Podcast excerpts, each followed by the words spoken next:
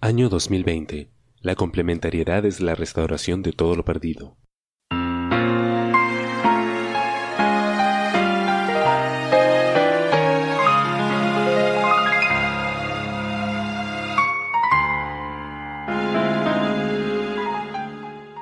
La complementariedad sigue. Examinemos las mentes de Akiba Knight.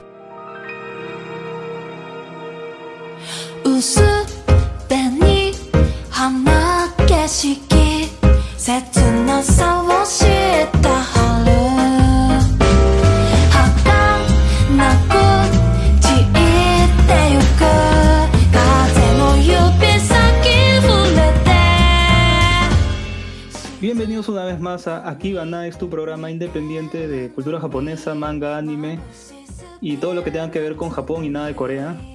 Este, yo, como han escuchado, soy este, soy su anfitrión, el barbón, ¿no? Siempre este, entrando así medio sazonado. y me, bueno, me acompañan ¿no? mis compañeros de siempre, ¿no?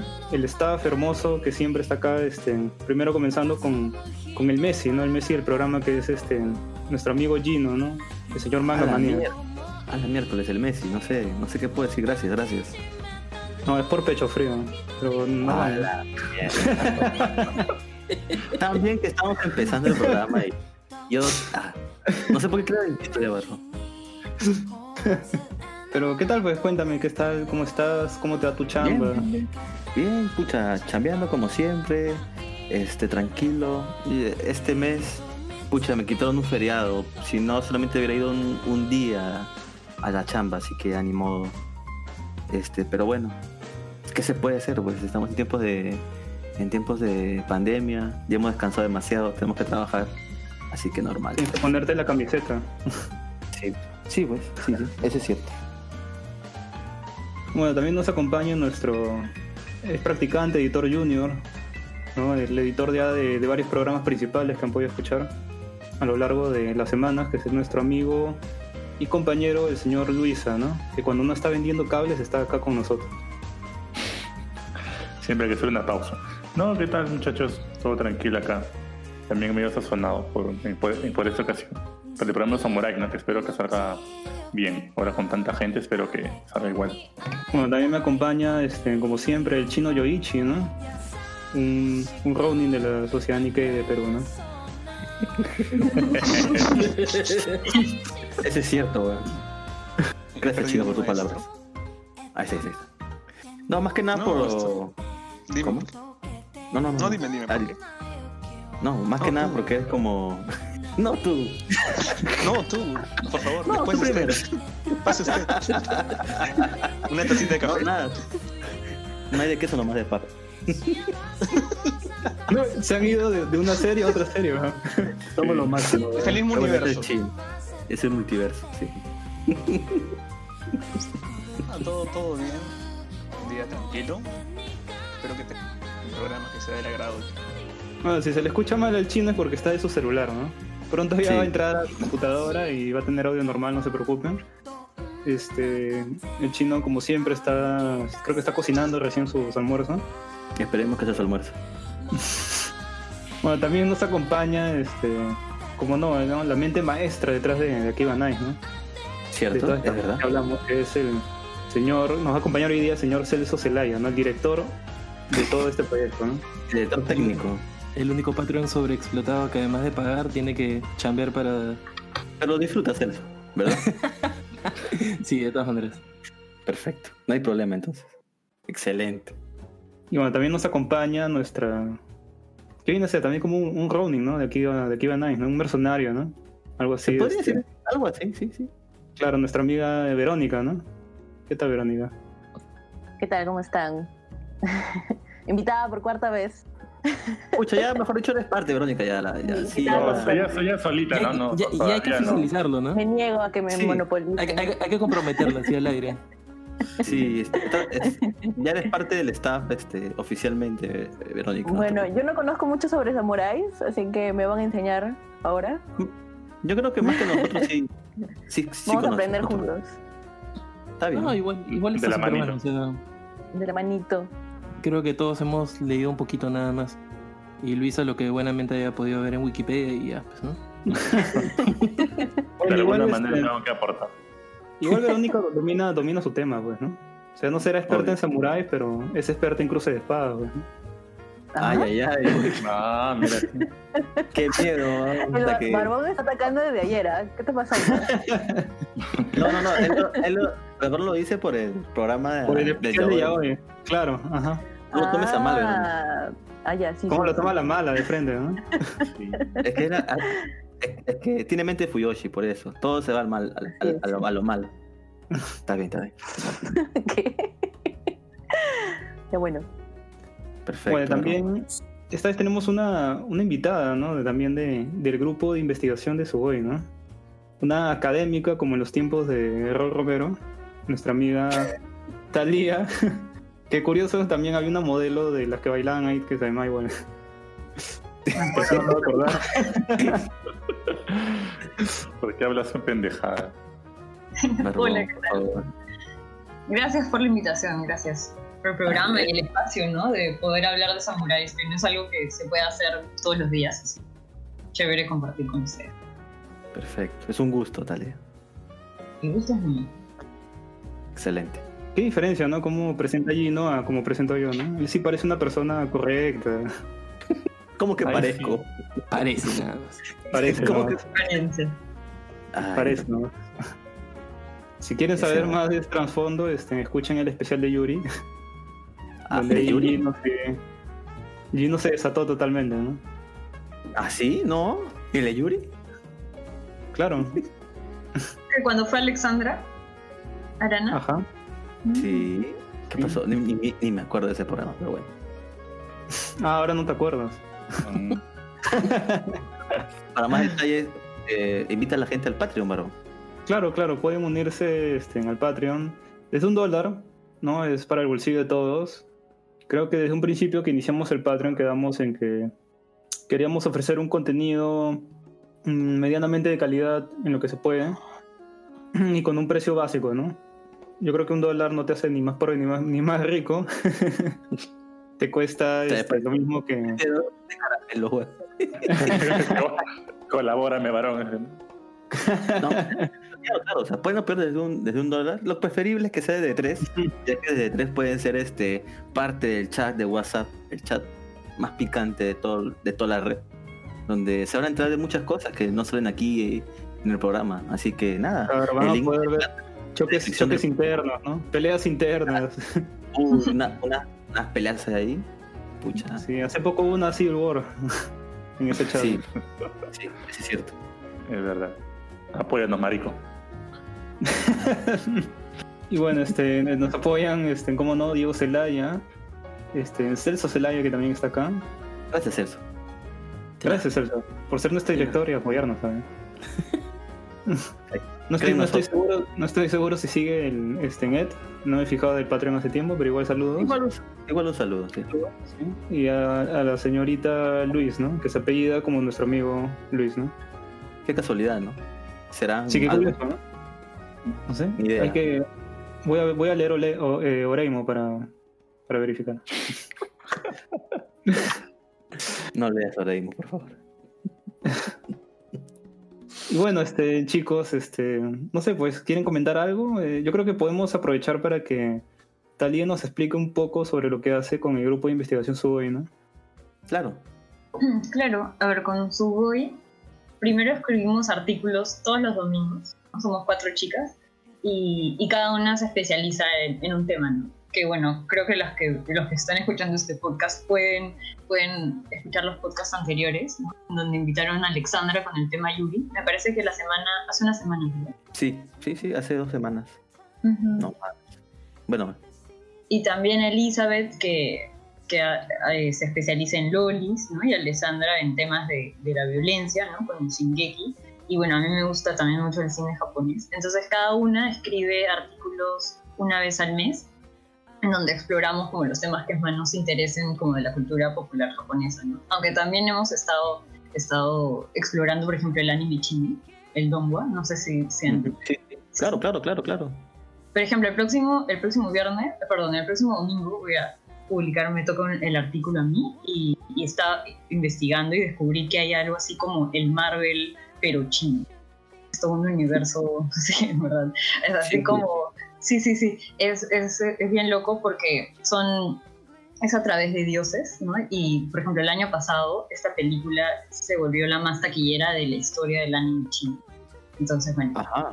Ujú, sí. Y de ahí los viernes también sacamos unos posts pequeños que internamente les decimos bento post. Y ahí también exploramos en unas dos o tres párrafos, ¿no? Como animes que estamos viendo o películas de los 80s, 90s también de animación. Excelente. Ah, y, y el cineclub, ¿no? Que acabamos de, de- de inaugurar justo hace poco, ¿no? Ayer que les estaba contando, que mm, vimos Nausicaa y un conversatorio y conversamos sobre la película y. Chévere, ¿y qué pelas se vienen, ah? Ah, eso también re- recién estamos viendo que cómo seguir, ¿no? Porque podría ser a través de, de directores, ¿no? Temas. Estamos ahorita explorando qué tipo de, de películas queremos conversar, ¿no? Pero, por ejemplo, lo que hicimos para este primer programa fue dar como una lista de los siete directores de Ghibli, porque normalmente solo se habla de Miyazaki o de Takahata. Pero entonces pusimos como los otros cinco directores y la gente, bueno, votó por Miyazaki y por Nausicaa. Y terminamos conversando sobre eso. Excelente, excelente. Porque creo todo eso es a, a votación, ¿verdad?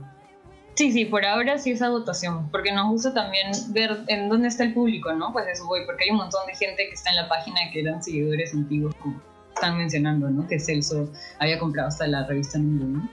Pero de ahí hay otros como gente mucho mucho menor, ¿no? Que también recién se reconecta a su boy, ¿no? Y no Gente sabe ge- qué es. Gente no tan vieja. Entre No, otakus de la vieja no. guarda, otakus que, o sea, claro, gente otaku, ¿no? Como nosotros, supongo, pero que sus primeros animes son, no sé, Nanatsu, pues, ¿no? Cosas así, gente súper joven. Excelente. Nos excelente. han dicho jovencitos, ¿no? Pareció un Nanatsu. Sí, me, me- me siento No, pero feliz. tu primer, tu primer anime nació en Nanatsu. No, pues, No. Claro, a eso me refería, ¿no? Como uno puede decir qué tipo de otaku eres, o sea, dependiendo de la década, ¿no? Comenzaste a ver anime, ¿no? Como, por ejemplo, si has nacido como en finales de los 80s, ¿no? 90s, probablemente tu anime con el que has comenzado es Dragon Ball, Sailor Moon, pero hay, hay chibolos, o sea, hay gente súper joven que me sorprende, ¿no? Que Nanatsu es su primer anime, o Death Note, ¿no? O Hunter x Hunter. La del 2011, obviamente, ¿no? Sí, sí, Ah, sí. la versión nueva, claro. Sí, sí, claro. Yo también estaba pensando Hunter x Hunter no es, no es tan nuevo. La versión nueva. Ah, ya, la versión verdad. 2011. Sí, lo de 2011, que la verdad es muy, muy buena, muy buena adaptación. Perfecto. Pucha, yo soy más de la escuela de Yu Hakusho. ahí. Ala.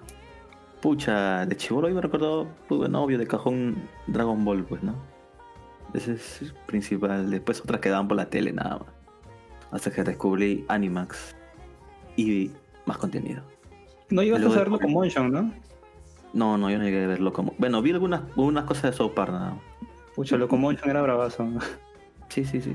sí, sí Los me- reclames de Locomotion eran increíbles, ¿se acuerdan? Es más, los reclames de este programa están inspirados en Locomotion. Sí. De un tributo.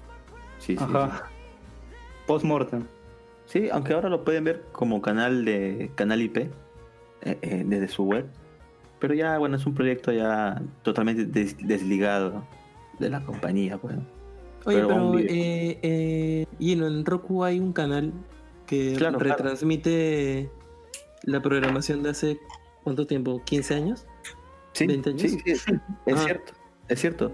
Roku, o sea- los, usuarios de Roku pueden buscar este Locomotion, tal cual como canal, y les aparece Locomotion y otros canales IPTV similares.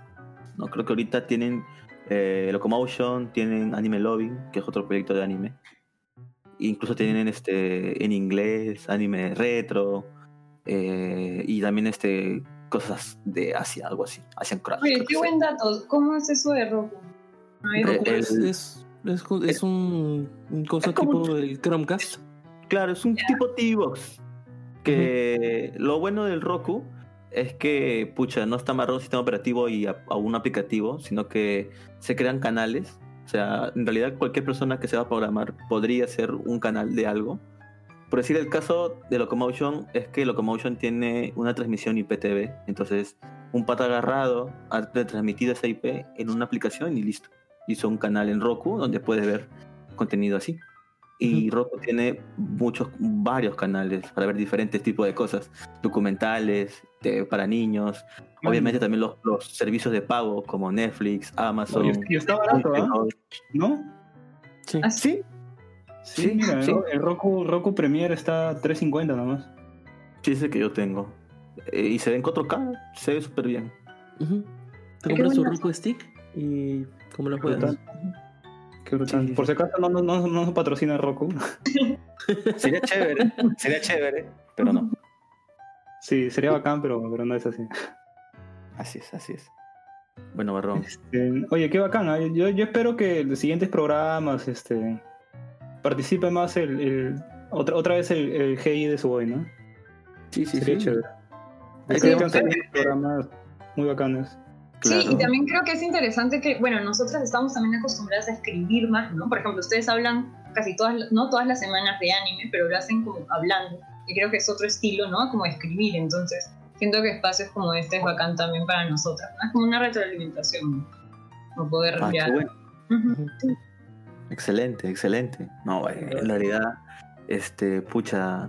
Difundiendo muy- Claro, claro. En realidad la función de este podcast, y creo que sí otros proyectos más, es eso, la difusión del anime en Perú.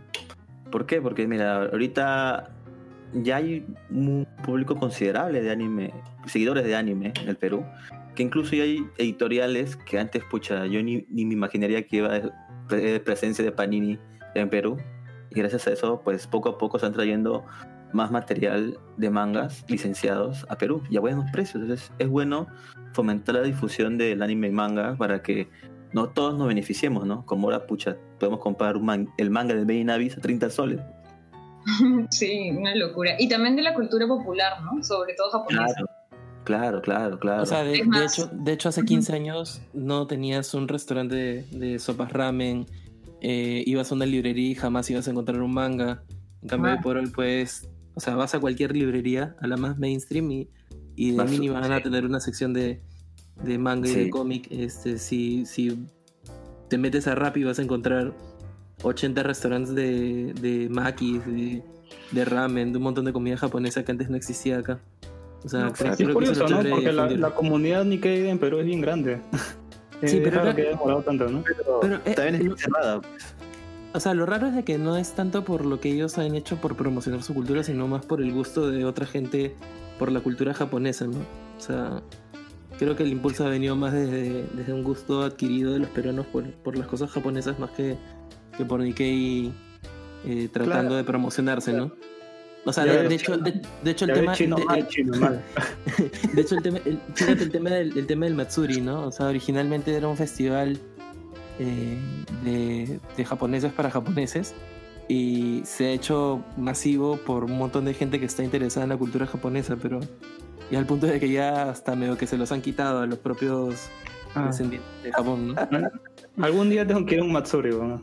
Y es más, el Oye. Natsumatsuri ya no va a ningún Nikkei porque es prácticamente un para cosplay. O sea, Claro. un cosplayer sabe que al, al Matsuri no puede ir en cosplay, pero al Natsu sí, ¿no?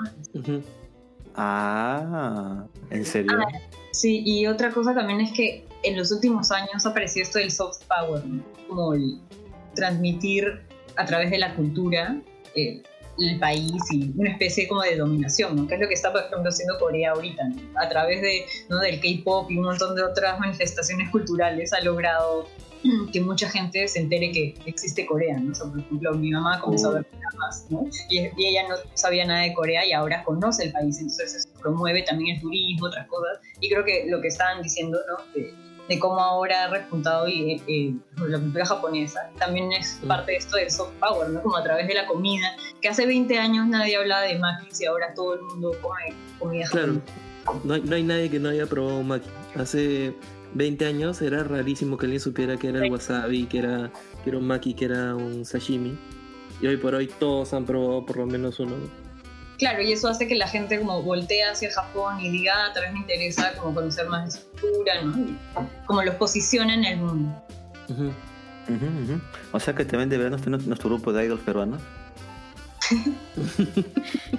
los, los Akibachans. Nos volvemos idols como TVA. Fácil hacemos, ¿ah? Yo no, no, para Claro. hacer una idol. Y promover la cultura. Camino Samurai hacer algo. No, bueno, más, bueno. el tema de los samuráis es, o sea, del que vamos a hablar hoy, también o sea, es parte de la cultura popular, ¿no? Japonesa. Claro.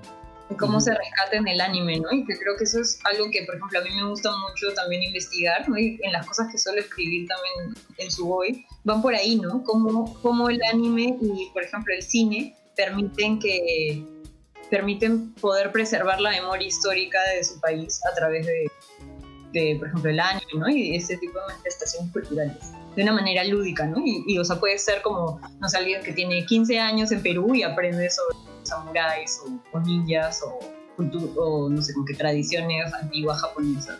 De una manera que, que no, no te la esperas, ¿no? Claro. Bueno chicos, este, creo que ya llega el momento de pasar a la siguiente sección. Así que música y nos vamos con noticias.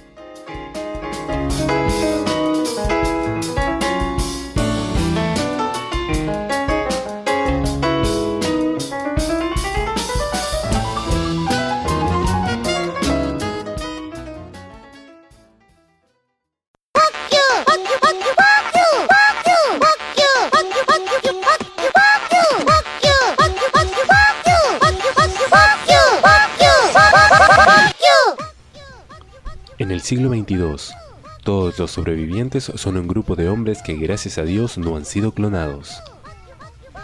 Y ninguna mujer, pero sí muchas lolis. Descubre todo lo que una enfermiza afición a personajes animados puede ocasionar.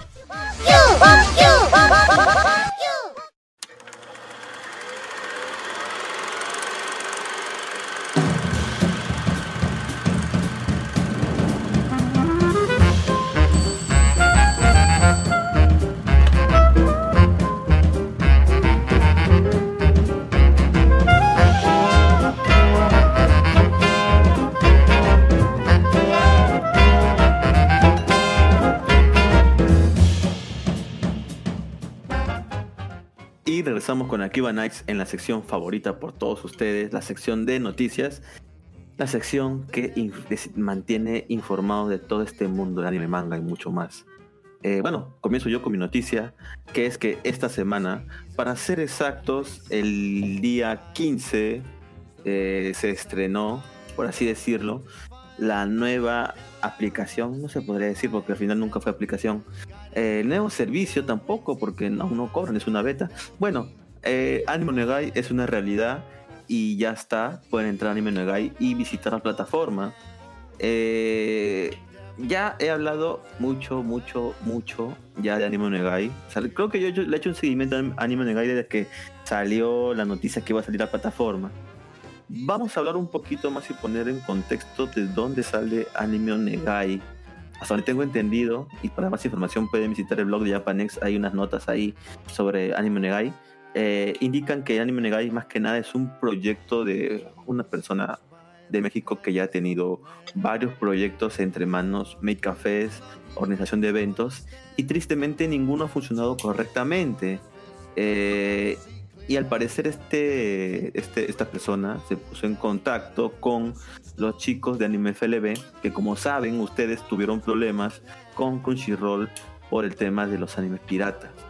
Entonces lo que han hecho es unir fuerzas junto con un contacto que este, esta persona de México tenía, que es el, un ex trabajador de Kadokawa, este, que actualmente tiene su propia empresa y trabaja trayendo anime a Estados Unidos, el cual ahora eh, hace como la función de SEO de Anime Onegai y bueno, tenemos un contacto, tiene al menos, por lo menos tiene un contacto en Japón, pero bueno, entonces dijeron que iban a tener este doblajes, que no iba, los animes no iban a tener censura, que se registren para la beta cerrada, y hago énfasis en beta cerrada, para que manejan, para que den el servicio, que hay una fecha límite para que se escriban, dijeron que iban a tener muchas series, que en su primer año quieren tener 800 animes en su catálogo, dijeron eh, que la, había una, va a haber una aplicación, una aplicación para Android y posteriormente una aplicación para iOS. Y bueno, llegó el día 15, yo muy entusiasmado, eh, encendí mi computadora. Mientras trabajaba estaba pendiente la hora, pero vi un problema. El contador de su página web, ya que tenía una cuenta regresiva, estaba mal programado y supuestamente el estreno era a las 6 horas de México. Pero habían personas de otros países como Chile y Argentina que tienen otra hora y les aparecía otra hora de estreno. Entonces por ahí nos dimos cuenta todos de que en realidad si tú movías tu hora de tu, de tu computadora, la hora se movía también en la página web. Hayan programado muy mal ese contador. Entonces todo indicaba que tal vez no habían hecho un buen trabajo. Y nos dimos cuenta de eso cuando la beta ah, cerrada, que nunca fue cerrada, porque valió, valió nada que te prescribas, porque no sirvió de nada que te prescribas. Simplemente entrabas a la página web y te volvías a registrar y creabas tu usuario. Bien, entonces por las puras me registré en Anime Negai con anticipación. Luego de entrar a la plataforma estaba súper lenta, el servidor se caía, no podías entrar viendo los animes. Y bueno, cuando por fin lograbas entrar a la- al catálogo de Anime Negai, te dabas cuenta que simplemente habían seis animes, de los cuales se podría decir que no es un anime porque es, chino, es una animación china, pero está doblado en latino, que de hecho el doblaje deja mucho que desear, eh, tanto por los actores de voz, tanto para el técnico de sonido, porque había momentos que se escuchaba el sonido muy alto de un- personaje y muy bajo del otro. Eh, la interfaz el, eh, estaba, estaba, bueno, no puede decir que estaba mal, porque había tan poco contenido que de hecho no te dabas ni cuenta. Ahora, los tenían unos simulcast que, bueno, ellos como Anime Negai, su mascota es una gatita llamada Nyamiji. Este, no son simulcast, son simulcats. Tienen tres simulcats, los cuales, tres, los tres, o sea, ni siquiera uno, sino los tres, también los tiene Crunchyroll. ¿Ok? Y, los, y las otras tres series, una es un anime chino con doblaje latino, y las otras dos son series que también están en Crunchyroll. Y de hecho, una de ellas, que es, la esposa de Nobunaga, eh, en un principio Anime Negai dijo que no iba a haber censura en su plataforma. Pero, oh sorpresa, hay censura. Y de hecho hay aún más censura que de la versión que tenían en Crunchyroll. Ahora, todo esto que acabo de decir es entendible hasta cierto punto porque es una beta. Obviamente una beta tiene problemas, tiene errores, no tiene todo el contenido completo, así que no hay problema. O sea, es una beta, tampoco se puede criticar. Pero el detalle de esto es que es una beta de 7 millones de personas. Sí, como lo escuchan. Ellos mismos, Anime, Onegai ha dicho de que el primer día de conexión se saturó el sistema porque habían 7 millones de personas intentando entrar a la plataforma. Entonces, yo no sé si creer ese número, no creo que haya tantas personas que quieran, quieran entrar a Anime Negai. De hecho, estoy más que seguro que ustedes que nos están escuchando ni sabían que ya comenzaba el 15 Anime Negai. Entonces, lo veo poco creíble, pero bueno, solamente nos queda esperar a ver qué más va a pasar con Anime Negai, si se van a echar para atrás, si van a seguir para adelante. De todas maneras se va a venir sí o sí Funimation este fin de año, se viene para Brasil y México por mientras, así que solamente queda esperar. Bueno, con eso doy paso a Luis para que nos cuente sus noticias. Pucha, o sea que todo mal con, con Anime Negai, ¿no? Yo pensaba que cuando tú le hacías el seguimiento, decíamos, pucha, parece que por fin va a haber alguien que le pueda dar la, la pelea a Crunchy, ¿no? Porque Crunchy es, está prácticamente monopolizado, al menos por esta zona, ¿no? Sí, pues. Todo, pues, todo mal con, con. Sí, sí, sí, tristemente. Esperemos que cambie, esperemos que sobreviva, que lo más probable es que no pase eso. Aunque depende, ¿ah? tú sabes que cualquier, mala publicidad es publicidad, entonces el hecho mismo que se hable eso sirve para que la gente esté atenta. Bueno, imagínate, el hecho de que hable, hables tú en una noticia como, como en este gran podcast, ya, ya de por sí es como que, pucha, a ver cómo estarán ahora, ¿no? Puede ser que incluso genere que más interacción. Yo creo que hay que esperar nada más con, con buena fe, ¿no? A ver qué pasa. Bueno, Tengo que ojalá que mejore, ¿no? Ojalá que mejore. ojalá que mejore. O sea, dicen ellos que son 7 millones de personas. Entonces, ese es un número muy grande. Y espero que ellos mismos, como están trayendo anime, digan a Japón, mira Japón, tenemos 7 millones de personas entrando a la, a la aplicación. Y eso pues sería interesante para ellos. Espero que sea verdad lo de los 7 millones y que ese número sirva para que traigan más series. Eso sería lo óptimo. Mira, o sea, lo peor de todo es que son series que han- las tres, seis series son series que nadie conoce y que nadie y que muy poca gente ve. Entonces yo creo que por lo menos debieron hacer el esfuerzo y por, por lo menos hacer una serie que sí prometa, que sí sea buena, para que sea el gancho por lo menos, ¿no? Porque si nos traes tres, seis series que nadie ve, entonces es contenido muy pobre incluso para la beta. Pero bueno, solamente hay que esperar a ver qué pasa. Ojalá no, porque se supone que esta es exclusiva para Latinoamérica, ¿no? Sí, exclusiva para Latinoamérica. Lo cual es sospechoso porque ustedes saben que Japón es muy restrictivo con el tema de sus licencias y, y me sorprende bastante que tres series hayan salido, bueno, perdón, cuatro series japonesas hayan salido para toda Latinoamérica. ¿Pero son japonesas o son chinas? Porque tú dijiste chinas. Hay una que es china, que es este registro de animales fantásticos, una cosa así. Esa es China, China. Entonces tal vez traigan más productos chinos. Las licencias deben ser baratas. Así que quién sabe qué pueda pasar. Pero tú llegaste a ver algún capítulo completo para decir que Sí. no, no pasa Sí. nada. Sí. Vi tres, bueno, dos capítulos. El tres aún no lo veo. Está haciendo pruebas todavía. Estoy viendo la serie de China. Porque la demás no me llama por la intención para nada. Nada, mira, hay que esperar nada más. pues. Pero bueno, cambiando de ya de, de aires en las noticias. La noticia que, que me alegra mucho decir que por mucho tiempo he estado creo que esperando a decir cuándo se confirma esta, esta película. Es la que por fin tiene fecha, ¿no? Es la...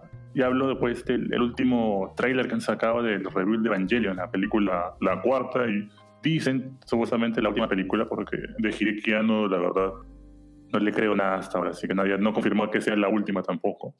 Desde el tráiler salió ya en, en esta semana, bueno, ustedes lo van a, van a, van a escuchar el programa y van a, ah, bueno, ya pasó una semana, pero es noticia para esta fecha. Entonces, han confirmado mediante el tráiler que el, el- va a estar estrenado en cines japoneses el 23 de enero del, del 2021. O sea, no es tampoco que sea poco tiempo, no es tampoco que sea mucho tiempo, es un poco que relevante porque para poder pensar qué es lo que sigue, no si es que va a seguir algo después o no. Menos yo que soy un poco más allegado a la, a la comunidad de Evangelion, siempre salen esas teorías sobre si va a ser la última o no. Incluso todavía se debate si Rebuild es una continuación de la serie o es un reinicio, son debates eternos.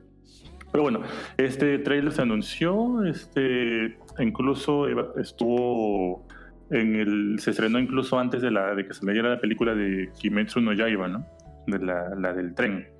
Entonces se espera que esta cuarta entrega que ha sido retrasada llegue exactamente a esta fecha mencionada, el 23 de enero, y va a estar a cargo del estudio Kara, con el director obviamente de Hideki Anno. Entonces, no sé ustedes si, bueno, al menos el varón no se encuentra con nosotros por ahora, pero yo creo que él también se encuentra no tanto emocionado, pero sí emocionado, creo igual que yo, sobre la espera de, ese, de este, ese supuesto final de Evangelion. No sé qué, qué opinan ustedes. Eh, pucha, no sé, bueno, como dije en anteriores capítulos, solamente he visto la serie original. ¿Tú nunca te has intentado ver este? No, no, no sé, no, nunca, con lo justo he visto la serie original y eso que no lo vi hace tiempo, lo vi, digamos que relativamente hace poco, hace como cuatro años. Ah, chucha. Sí, ¿Y no no algo que me, que me afanó. Ah, bueno, esa es otra cosa. Pues. Ujú. No, yo sí espero la película igual porque, no sé, pues, quiero saber, quiero saber qué sucede. Sí, el tráiler, el tráiler me, me sorprende porque no te muestra mucho a Shinji, o sea, lo muestra creo que un, micro, un, un fragmento muy cortito y más sale Asuka y, y Mari, ¿no? Que salen con sus nuevos Block Suit.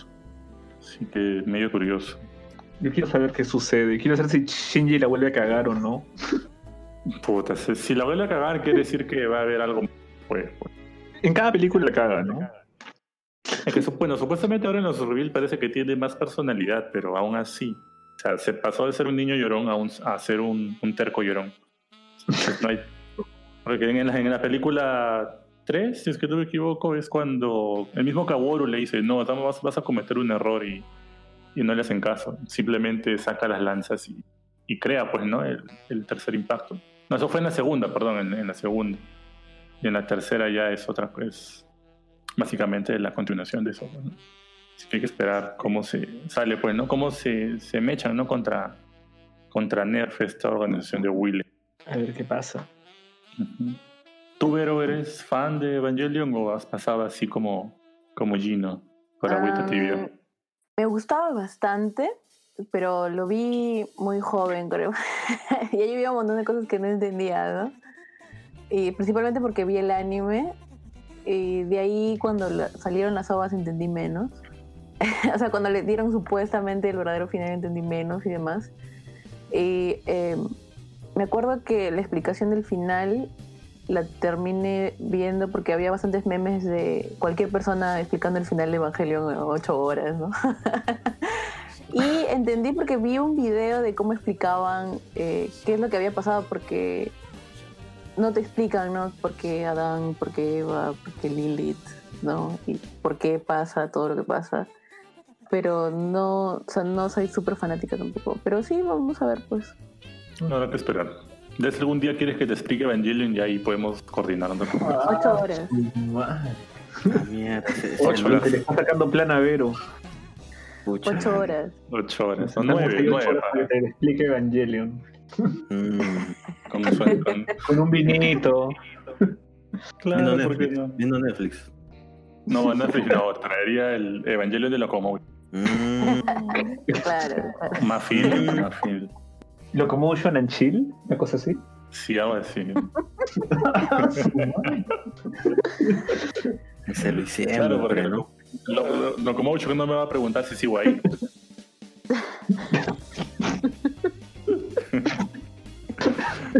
Ay, ay, ay. Ay, Dios. ¿Cómo se maman? Como... Bueno, entonces mejor pasemos a otra noticia ya que están con la Claro. temperatura bien, bien alta. No sé, uno les- siempre les traigo, pues no sé, alguna cosa que podamos comentar. No sé qué opinan de este nuevo, de este nuevo hotel que, que abre sus puertas, si no me equivoco, en, en noviembre, primero de noviembre. Aunque creo que ya la gente puede entrar como que a la primera planta, que es este el, el EJ Anime Hotel, que tiene como 33 habitaciones que son todas ambientadas con lo que es anime, ¿no? Con sus temáticas, tienen como que esos ecrans gigantes, ¿no? Con sus proyectores y un, un buen equipo de sonido, ¿no? Para que puedas ver tu anime favorito mientras descansas o, o como sugiere Luisa, pues no, este, Locomotion, Locomotion and Chill. ¿Le gustaría ir a una de estas habitaciones? ¿Les parecería interesante? Puta. ¿Tú qué opinas, Vera? Yo Mira, nunca además dicen-. La persona que lo ha ambientado, que ayuda a ambientarla es este, ¿cómo se llama? Los, los creadores de Konosuba. Ya. O sea, o sea, Ah, tiene mira. como que una habitación donde, pues, en los comerciales sale, este, ¿cómo se llama? Este, ¿Puedes decir? ¿cómo se- la, la chiquita, sí, la, la chiquita tetona, ¿cómo se llamaba? De Sobia Sobita. Ah, te sobas ahorita. Puta, no sé. Así me. Claro, hay varios, varios animes así bien populares, ¿no? ¿No, no- ¿Le gustaría pasar una noche así en un hotel con temática anime? No. No. ¿Por qué no, Gino? Imagínate No tu sé, noche de bodas. No sé. No, no, no me lo imagino en una tel de anime. ¿Tú? Mm, No lo sé, la verdad. Depende con quién, así que. Cuestión Depende de con Ah, quién. mira. O sea que sí irías. Claro, una chica con plata Por ti no hay para problema. pagar el hotel de anime. No lo sé, no lo sé, depende. Depende de qué. No, que no, no solamente depende de la plata, pues son muchos factores. La plata es lo de menos. Por eso. Por eso, ¿de, qué. ¿de qué depende?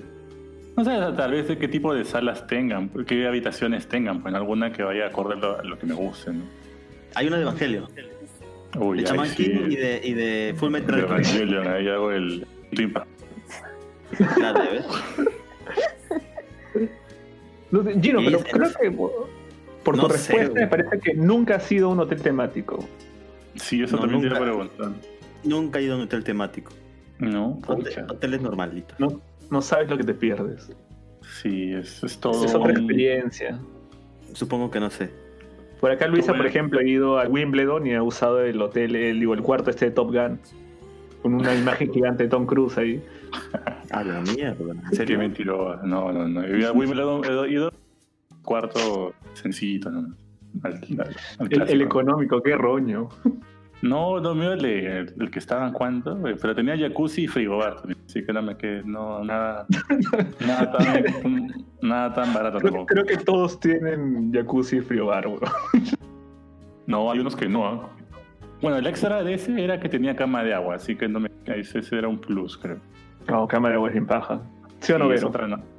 Yo nunca salgo de mi casa. Vero, Vero, Vero, Vero, Vero. Yo nunca salgo de mi casa. Pero ve, entonces eso implica que tu enamoradito lo llevabas a tu casa también, Nunca me Oye. tiene enamorado, no sé de qué están hablando. ¿no? Yo vivo mi vida Ah. como un monje. Ah, mira. Como un monje. No, no como una monja, no como un monje. Como un monje. Me, me he rapado la cabeza. Es porque. mm, Meditas todo para alcanzar el más. Hermoso. Bueno, O sea, particularmente a mí sí me gustaría, pero eso espero que ojalá haya más movidas como esta, ¿no? O sea, porque si, si han hecho un hotel, pues no con tantas habitaciones, ¿no? Es porque hay un público, ¿no? Que saben que, Claro. que claro, que hay oferta. Claro. Pues no sé, me parece, me parece interesante. ¿no? Ojalá que haya más. Tal vez, o sea, imagínate que acá el Wimbledon diga, oye, vamos a abrir nuestra nueva habitación, pues este, con temática anime. Oh, entonces, Pues también vendería, ¿no? Hay gente que le gusta. claro, imagínate. Claro. Ah. Con sus sonitos de, no sé, pues, de, de Onichan o de Yamete, así. La mierda. Luis- Creo que Luis está dando recomendaciones a, a gustos propios, creo. Da la hora, ¿no? Sí, no, creo que voy a hacer un negocio con el Wimbledon ahí, creo que. Pues, Patreon, Patreon. sí, Auspiciados por. sí, ¿no? Todo vale, todo vale. Pero bueno, tú, tu noticia, ¿cuál es, Vero? Cuéntanos. Ah, no, espérate, Ya, no, no, no, mejor, no, mejor tú vas a hacer el broche de oro. Tú, Ya, tú, tú cuentas más para, para el broche de oro. Ya. La noticia de que yo voy a la segunda noticia es que Asus, bueno, creo que no todo el mundo aquí conoce la, la marca Asus, ¿verdad? Eh, Entonces- ok, Sí, yo sí. ok. Bueno. No, nadie, nadie conoce a sus ok. ¿Nadie? No, yo he dicho todo el mundo aquí conoce la marca Asus. Ah, yo escuché que no. Bueno, bueno, está bien, Ah, continúa. No, Ah, lo- ya.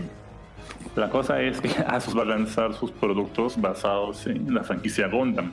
Entonces ya anunciado, por ejemplo, dos líneas de productos, ¿no? Una plateada que está basado en el Gundam RX-78, el cual está siendo construido a, a escala 1 de 1, pues, ahí en Japón. Y el, y el modelo rojo, que es el, el modelo del MS06S, Charles Saco. Entonces, aún no se sabe el precio de los productos, pero Asus sí lo va a vender fuera de Japón. O sea, por ejemplo, los productos que tienen anunciados ya sí o sí que van a salir es la placa base Maximus X2, que va, que va a incluir la tarjeta gráfica Asus GTX Gundam, la placa base que incluirá el Zócalo LGA 1150 y el procesador i9 10900K. ¿no? La refrigeración va a venir por parte del procesador como VRM y será mediante el sistema de refrigeración líquida EKW. Incluso va a incluir en las dos versiones la tarjeta gráfica, la GTX 660, la fuente de alimentación Tor, el monitor ROG y un kit de refrigeración, también incluso con un set de peri- periféricos. A mí me gusta mucho la franquicia Gundam, pero la verdad siento que los precios que van a salir con estos accesorios va a ser pucha, realmente excesivos, ¿no? Y aparte de eso, incluso también van a, van a añadir unos routers con los modelos de los mismos, ¿no? No sé ustedes qué, qué opinan sobre, sobre eso. Bueno, creo que el único fan de Gundam aquí, así que seguro para ustedes no, no les, no les es tan, tan interesante. ¿Eres fan de Gundam realmente? No, de Gundam Wing, la verdad, para ser honestos. Yo creo que solo- solamente he visto Gundam Wing, que todavía dicen que es el Gundam más caca de Aunque ni todos. creas, fue que más me, aquí fue, fue que me gustó y que lo vi en la época. Y dije, siempre dije, Pero, ¿has visto otro Gundam? siempre dije voy a ver otro Gundam y siempre se me olvidaba. que voy a esperar tener vacaciones para, para ver los demás Gundam. El Luis, el, puta, es la cagada, güey. si no has visto más, ¿cómo puedes compararlo? Soy fan, como- soy fan de Gondar y he visto un Gondar. Pero me basta uno, weón. He visto Gundam Wing. me basta uno para ser fan. Ay, Luis.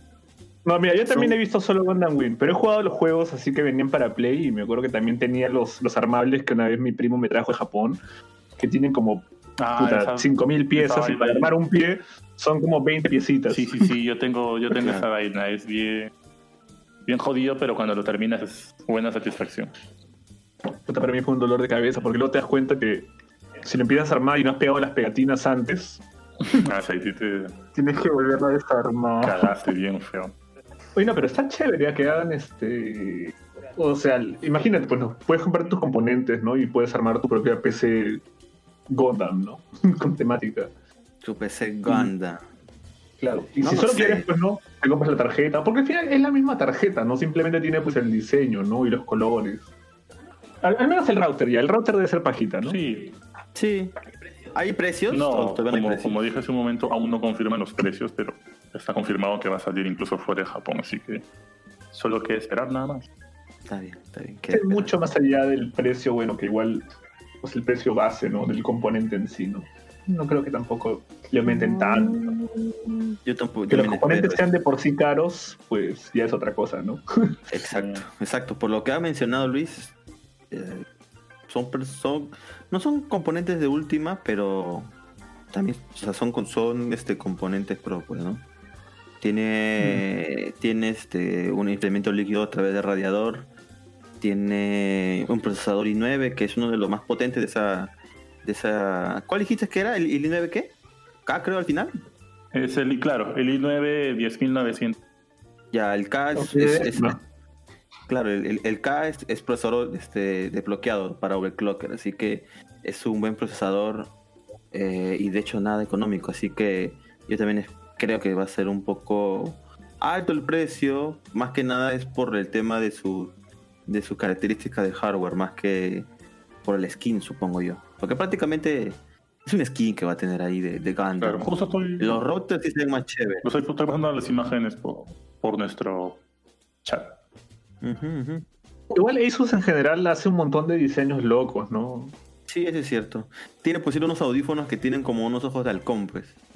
No me acuerdo cómo se Ah. llama esos, esos audífonos y son pajitas, pues. ¿no? Pero, como te digo, va a ser un skin, pues, ¿no? No, no creo que lo meten mucho el precio por eso. ¿Quién sabe?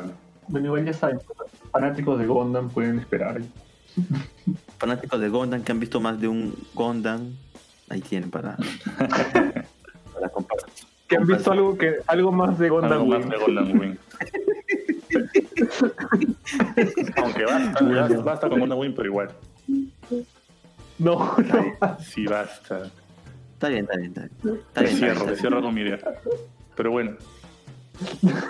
Vero, cuéntanos, ahora sí tú eres el broche de oro. El broche. Eres el Bueno, esta es la primera vez que digo una noticia, así que Apréndenos. eh, el 15 de octubre ha salido el tráiler de Sailor Moon Eternal. Eh, esta es la primera vez luego de 25 años que sale eh, un nueva- una nueva película. No conozco ninguno de los sellos. No, porque eh, esto es este, me parece que es, es un arco del, del manga de lo que están animando ahora para Sailor Moon Crystal. Así es. Eh, cuando salió yo lo quise ver, pero no me gustaron mucho los diseños y como lo empujé, lo empujé, lo empujé y nunca, nunca lo vino. Pero ahora que hice el tráiler, eh, está bien bonito, la- por lo menos la animación está, está bien bonita. Y nada más, eso será todo, creo, sí. En- ¿Lo ah, verás, bueno, entonces? sí, probablemente sí la vaya a ver porque sí me ha gustado la animación. Ah, la animación del Eternal. A mí me gustaba bastante, me gustaba bastante Sailor Moon eh, cuando era esto pequeña. Porque ¿Ah, sí? sí, lo que pasa es que yo lo que veía era guerreras mágicas. Porque yo tengo dos hermanas, claro, yo tengo eh, dos de mis hermanas y éramos eh, Lucy, Marina y Anaís. ¿No? Ah, que- las tres guerreras mágicas. Ok. Es este, era algo probablemente más popular, ¿no? Ajá. porque era Sailor Moon de, de por sí era más popular. Pero creo- no me acuerdo si salió después, creo que salió después. Salió después. Sí. A mí me gustaba mucho de que todas las eh, Sailor Scouts tuvieran diferentes personalidades. Y eso me enganchó bastante. ¿no? Porque una era la que era fuerte, la otra era este, muy inteligente, la otra era bien bonita, ¿no? El- y Serena, que era medio, medio así, Medio- esto, medio torpe. ¿no? no, pero este, yo, bueno, yo vi la versión nerfeada, ¿no? Porque ahora ya que están liberadas pues todas las versiones, tú ves que la versión japonesa era mucho más cruda, había más violencia, había un montón de otras cosas, ¿no? Más Y sangrecita. pues, bien. cuando salió Sailor Moon Crystal yo lo, lo quise ver, de verdad que lo quise ver, pero cuando vi que habían hecho su cara un triángulo, así, un triángulo, o sea, no tenía nada de forma, era un triángulo, dije, ay, qué, qué feo. No, no creo que me, me anime para verlo, pero ahora he, he visto el tráiler, está bien bonito. Y lo van a, van a estrenarlo en enero 8, parece. Excelente, Verónica. Muchas gracias por tu Lo, noticia. lo veremos, lo veremos, Lo en, veremos. en el Wimbledon Claro. anime. Tu rincón pirata favorito. Así. Está bien. Está Hoy bien. está cerca de mi casa. Cuadras. Ah, mira, aprovecha Gina. ¿Tú qué, tú- tú qué quieres sacar a Vero de su casa? Oh, su madre. Ok. Ok. Está bien, solo bueno, vamos a ver es- Sailor Moon. Perfecto. Y bueno, con eso hemos terminado nuestra sección de noticias. Pasamos, hacemos corte y pasamos a la siguiente.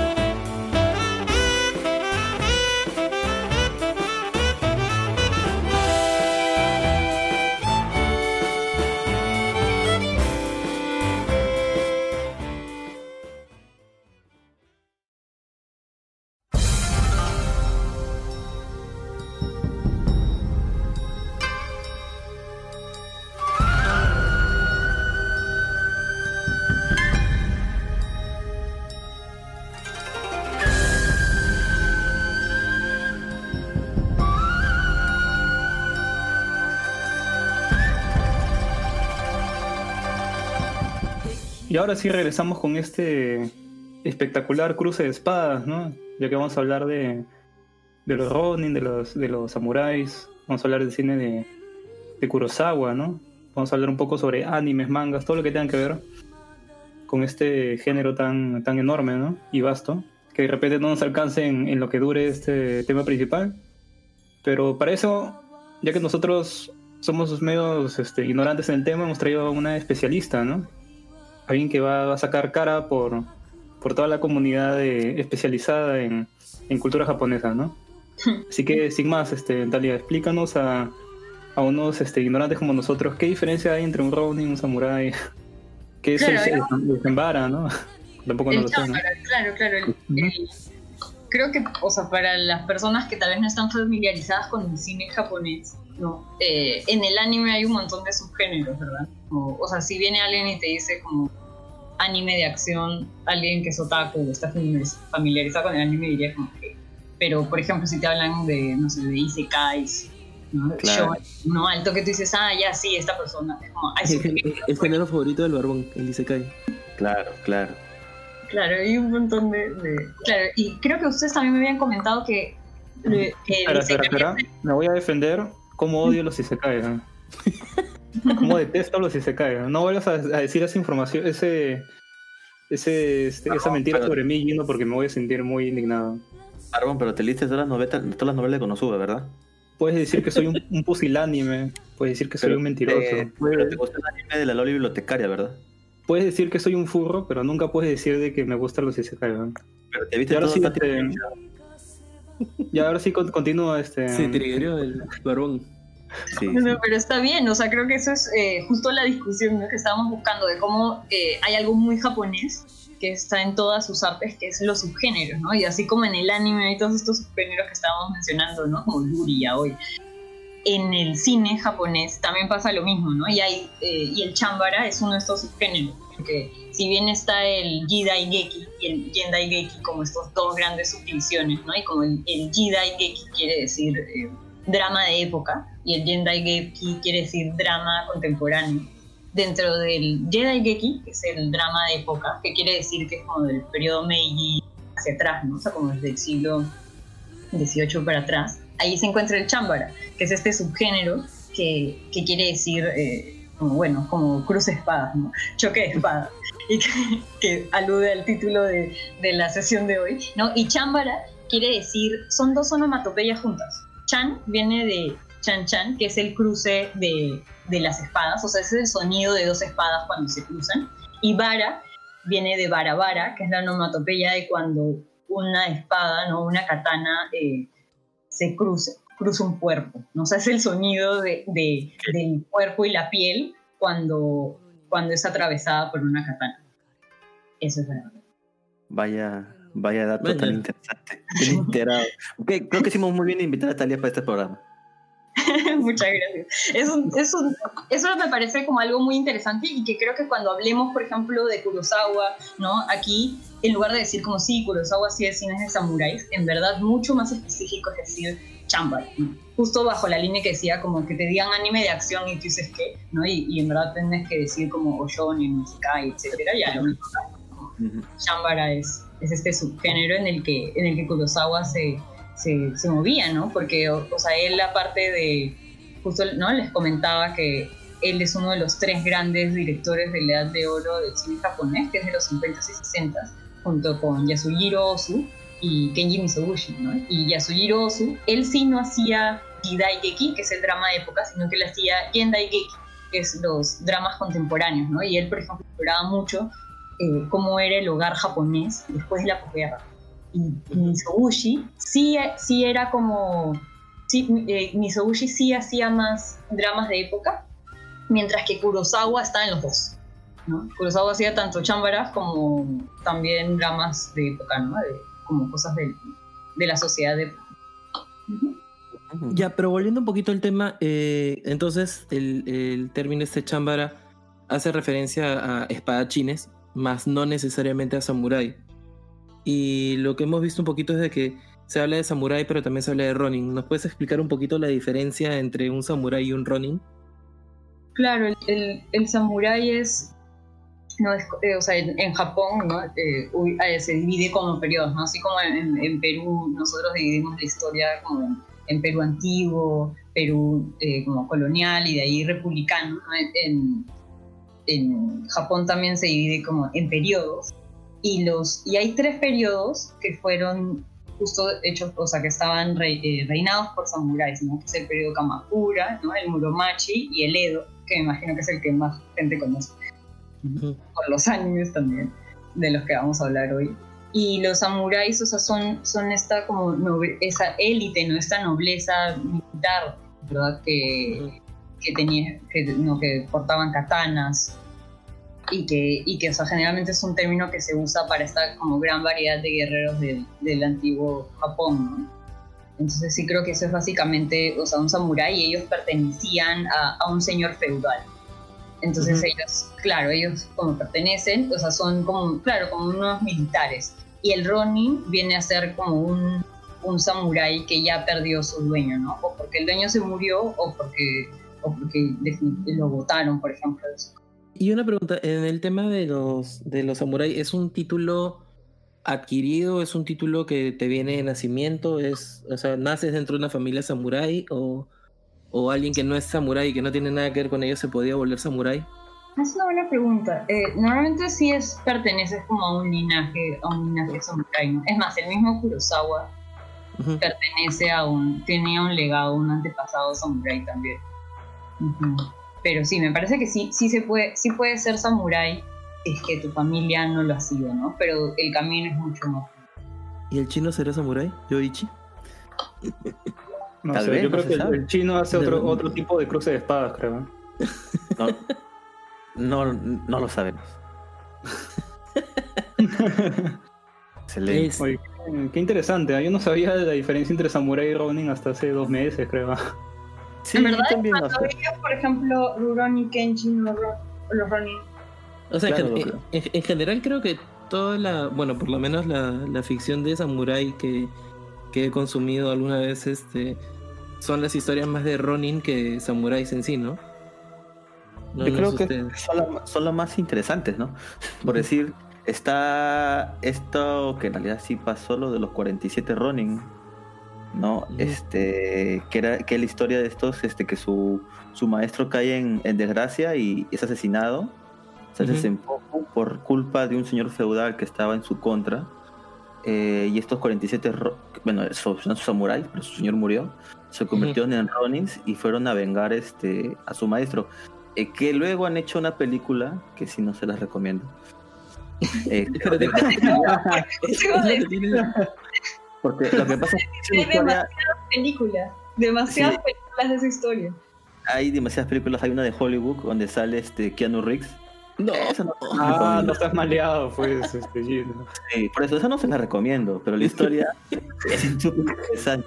Y La historia es súper interesante.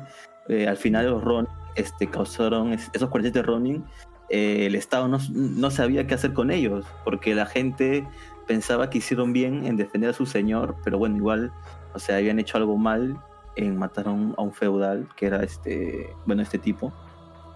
Eh, y al final todos cometieron el famoso este, harakiri o senpoku, ¿no? Y ahí terminó la leyenda de los, de los samuráis. Este, otra cosa que recuerde de los samuráis es pues este a Musashi, Musashi Miyamoto. Yamamoto. Miyamoto. Lo conocí en el manga de Baki Duo, que pucha es considerado el samurái más fuerte de toda la época y manejaba dos espadas. En Baki, bueno, en Baki exageran las cosas como siempre, pero la cosa es que desde ahí está la leyenda. Después busqué un poco más de este samurái. Este, él se queda, bueno, se convierte en un Ronin, entre comillas, porque en realidad ya cuando estaba en tiempos de paz, porque ya Japón se comienza a abrir al mundo y vienen pues los armas occidentales, ya los samuráis como que quedan aparte. Y este, conocido como puta, el, el samurái más fuerte de todos, se vuelve un budista que incluso escribe uno de los libros que son los cinco anillos de la iluminación, creo que es el libro, que para los budistas es, es, pucha, es un libro súper, súper estudiado y súper este, interesante para ellos en su cultura ¿no? del budismo. Pero es chévere, ¿no? O sea, la, la- la figura del samurái siempre está asociada a algo más que, que el manejo de una espada y de técnicas marciales, ¿no? Es Exacto. como so- son, son personajes que están sumamente educados, que saben de, de religión, que saben de filosofía, que saben de, de literatura. No sé, eh, es, es como está sumamente romantizado, como que sabe un montón de cosas. Sí, Claro. creo que puedo decir que los Ronin también eh, calzan en esa figura de los vagabundos. Porque o sea, van, van por ahí por el mundo sin, ¿no? Como De sin hecho- dueños. eh. De hecho, Ronin, Ronin creo que quiere decir algo así como vagabundo, como... O sea, el, el, el- el origen de la palabra Ronin tiene algo que ver con olas que vienen y van y hacen referencia a eso, que son como vagabundos del mundo. Y también en, como en, en las, sobre todo artes visuales, como en los Ronin, son mucho más interesantes como narrativamente de, de retratar, ¿no? Ujú. como por ejemplo, ¿no? Como seguir la vida de alguien que está, que está vagabundeando por, ¿no? por el periodo de Edo suena, suena bastante interesante, ¿no? Por eso se ha llevado tanto al cine. Claro, claro, claro. Imagínate, será algo aburrido ver un tipo escribiendo poesía, pues, ¿no? Este, no sé. Entonces, mejor un vagabundo que va por ahí, no sé, buscando su camino, teniendo peleas, descubriendo este, el la justicia, ¿no? Etcétera. Pero también hay algo muy interesante con los, con los samuráis, que es el bushido, ¿no? Este, ¿Qué nos podías comentar sobre el bushido? Talía? justo habías comentado, o sea, cuando contaste yendo la, la historia de los 47 samuráis, Ujú. este, hablaste de- del- del seppuku, del, del hecho de que ellos finalmente se, se suicidan al quedarse, digamos, sin honor por haber este, infringido la ley, vengando a su, a su señor. Y, y es como que a todos nos queda esta imagen un poco idealizada de, de lo que es un samurái, de lo que de lo que tiene que, o sea, todo lo que tiene que ver con esta cosa del honor japonés, del honor este eh, que va más allá de, de la vida. Eh, pero ahí tengo entendido de que esto es más una construcción de- del siglo pasado que, que algo que sea históricamente cierto. Claro, el, o sea, en, el, en 1868, ¿no? Cuando, cuando llegó, cuando comenzó la era Meiji, ¿no? Y, y esta, es, Japón se abrió al, al mundo porque vinieron, ¿no? vino el coronel Masateru. Ujú. Ahí es donde Japón tuvo que comenzar a, a reformularse quiénes eran. Como comenzar, como por ejemplo justo lo del bullido, o sea, sí, los samuráis tenían un, un código y, y seguían tal vez ciertas normas, pero el tema del bullido y la misma palabra y que haya como un código escrito, eso sí fue, eh, es, o sea, es ficticio, porque recién es como en 1878 cuando justo comienzan a prohibir que existan los samuráis porque ya no se podía ir con una espada por ahí. Justo como en Genshin, pues, ¿no? Que, que él ya, o sea, ya no estaba bien visto, ya no se podía, estaba prohibido. Entonces ahí es donde nace todo esto del tema del bullido y definitivamente es un mito, como dice. Sí, y, y de hecho eh, justo coincide después con a principios del siglo XX cuando ya empieza todo el rollo de las guerras mundiales, como que se usa un poquito como instrumento de propaganda política, ¿no? Para, para meterle un poquito en la cabeza a todos los soldaditos japoneses que, que había una cuestión de honor que iba más allá de, del valor de sus vidas, ¿no? Como un deber que los impulsaba a conseguir cosas como los kamikazes, que eran estos pilotos que se estrellaban con sus aviones. No sé, o sea, al final era como todo un romanticismo alrededor para en realidad engatusar a la gente a que den su vida por, por su patria.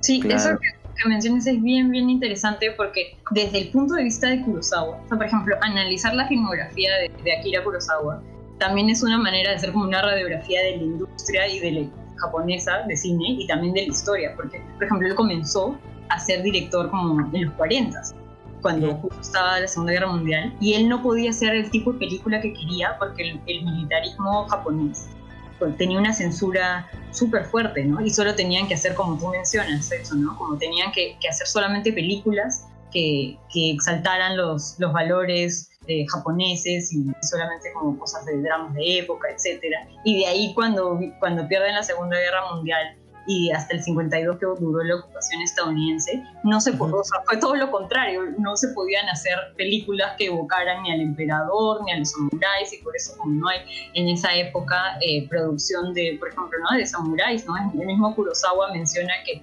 igual que pe- peor para él fue hacer cine durante el militarismo japonés que durante, que durante por ejemplo, lo- la ocupación estadounidense.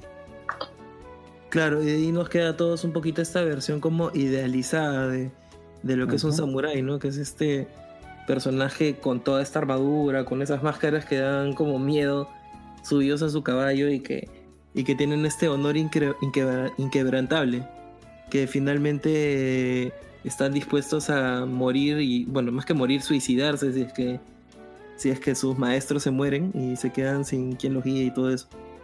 Pero bueno, finalmente todo eso era una construcción política, ¿no? Sí. Eh, justo lo que estábamos leyendo, y bueno, creo que todos acá hemos visto un poco eso cuando, cuando hemos visto las películas que hemos visto. eh, no era tan así, o sea, lo- los samuráis finalmente eran personas como cualquier otra y, y era gente que estaba en, no sé, pues cuando están en una situación de combate, se defendían como cualquiera, como, como pudieran, ¿no?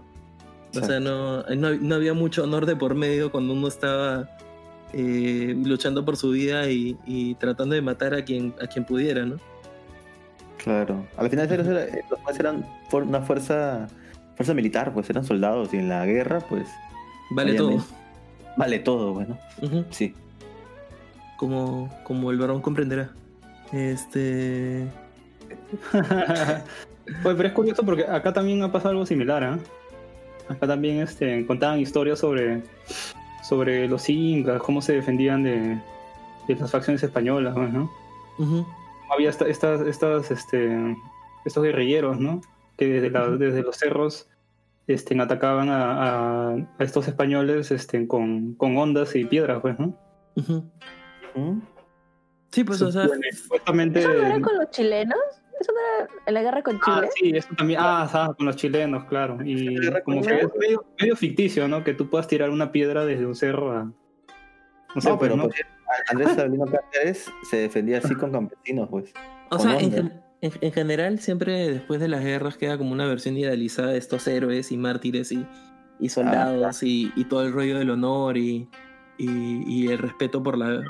Que ¿Tú, tú alguna pero- vez has tirado una piedra de un cerro, Stenji, ¿no? O sea, no, no, no, no funciona. No funciona así como te explica el mito. Pucha, no sé, weón. No te podría decir, no sé. las ondas son, son, son muy rápidas. O sea, el, el punto, el punto finalmente es que creo que, que todo este honor construido a punta de ficción no era tan real, ¿no? O sea, y, y la otra cosa también era el, el rollo de, de estos samuráis que cometían seppuku cuando se quedaban sin su, sin su señor feudal, ¿no? En realidad muchos de ellos desertaban, muchos de ellos se buscaban otro nuevo señor. Este, o sea, Claro. de, hecho, el mismo... eh, ¿Cómo se llama el samurái del que hablaste? Eh, Musashi Miyamoto, Miyamoto Musashi. Este, sirvió a varios señores en su, en su vida, o sea, no, no es que fue estuvo con uno solo. Claro. Y, y lo que leía es que era bastante común, ¿no? O sea, era como cualquier persona, ¿no? A veces habían algunos que sí eran súper honorables, entre comillas, y se suicidaban, pero habían otros que, que si venía alguien y les ofrecía más plata, iban y mataban a su señor, este, que Sí. al que le estaban sirviendo en ese momento, lo traicionaban, se iban para el otro lado. O sea, finalmente eran personas que tenían un entrenamiento y tenían una, eh, una capacidad de pelear, pero que, que lo hacían por plata, pues, ¿no? Y al final respondían un poquito a eso. Claro, o sea, debe, haber- debe, este, debe haber tenido todo, pues, ¿no? Como en la vida misma, ¿no? Hay gente que es como, como Luis y hay gente que es como Gino, ¿no? Gino sería ese samurái que moriría por su, por su maestro, ¿no? Y, Y Luis sería... y- y Luis sería el que vende katanas este, bamba en el mercado. Claro. sí.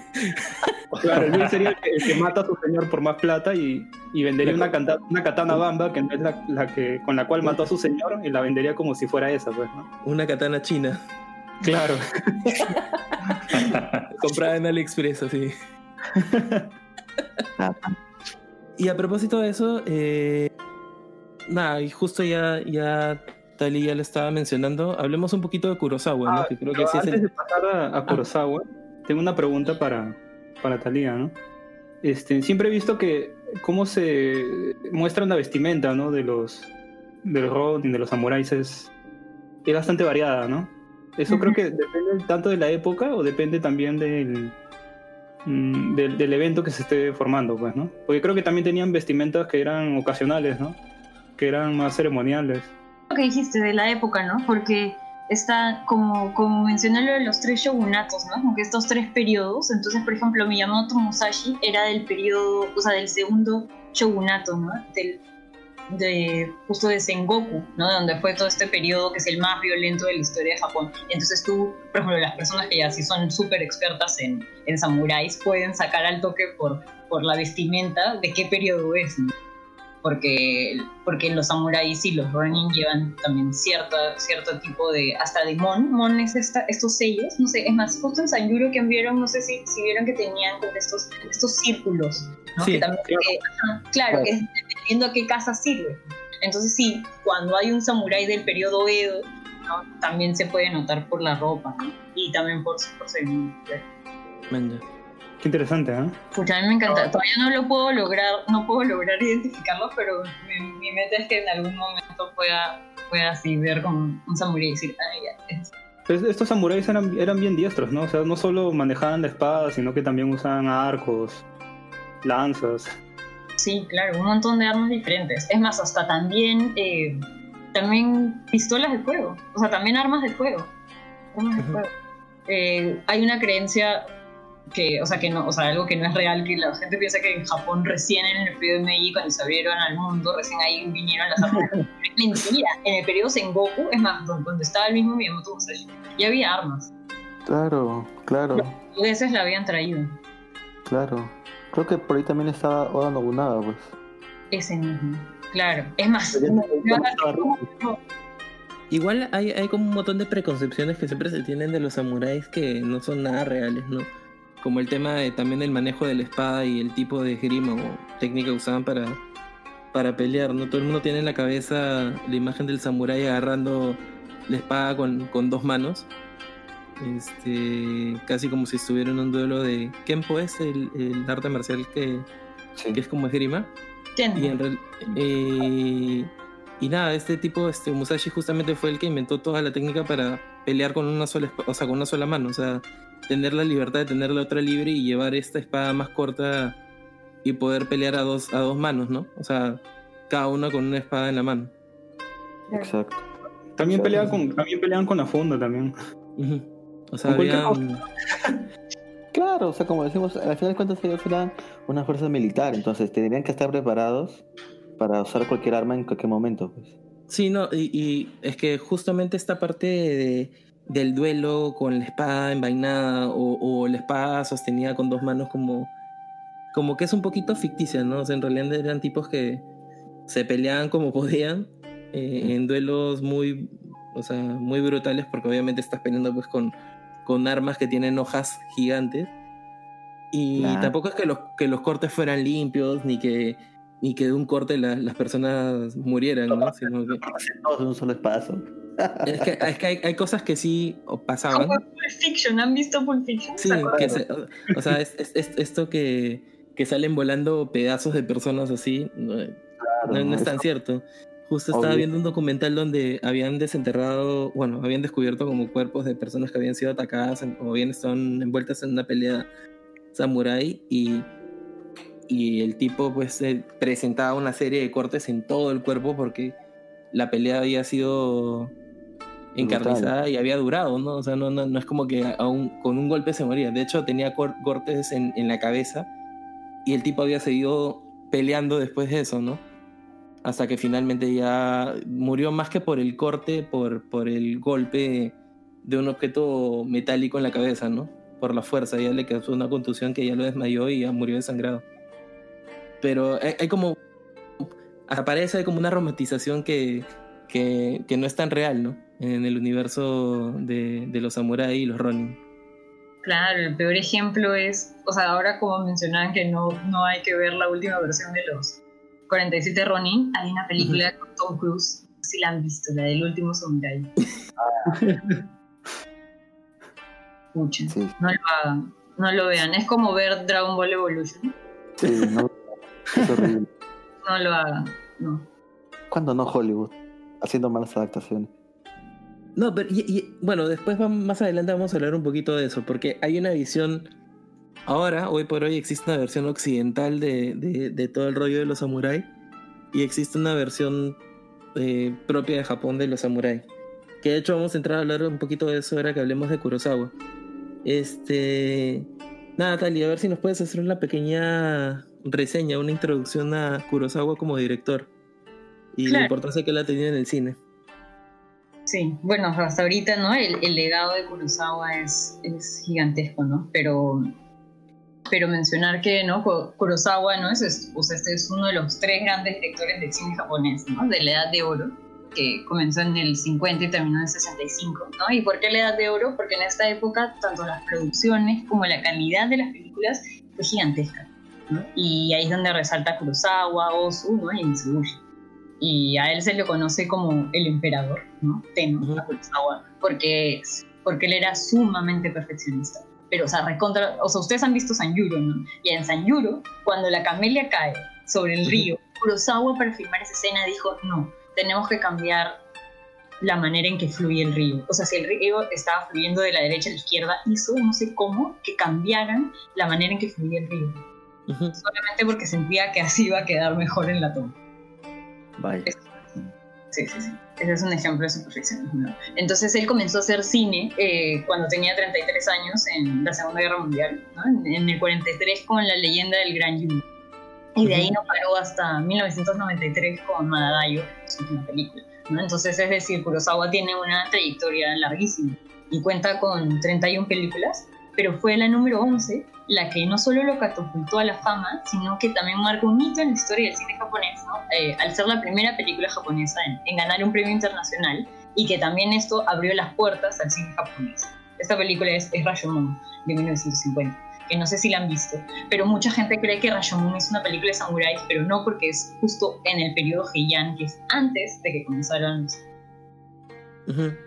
Entonces Rashomon es así, o sea, el- mundo no conocía hasta 1950 que en Japón se hacían películas. O sea, no, no, no se exportaba cine japonés hasta que Kurosawa ganó este premio, ¿no? Porque una italiana vio la película y dijo, no, esta película tiene que venir al Festival de Venecia y así fue como comenzó la historia. Entonces, eso, este fue solo como un inicio, ¿no? De todos los aportes que, que creó Kurosawa y que hasta ahorita sigue influenciando no solo a otros cineastas, ¿no? Como tanto japoneses fuera de, de Japón con su narrativa, sino que también con sus técnicas cinematográficas que él ha inventado, ¿no? como por ejemplo en temas de edición y muchos otros.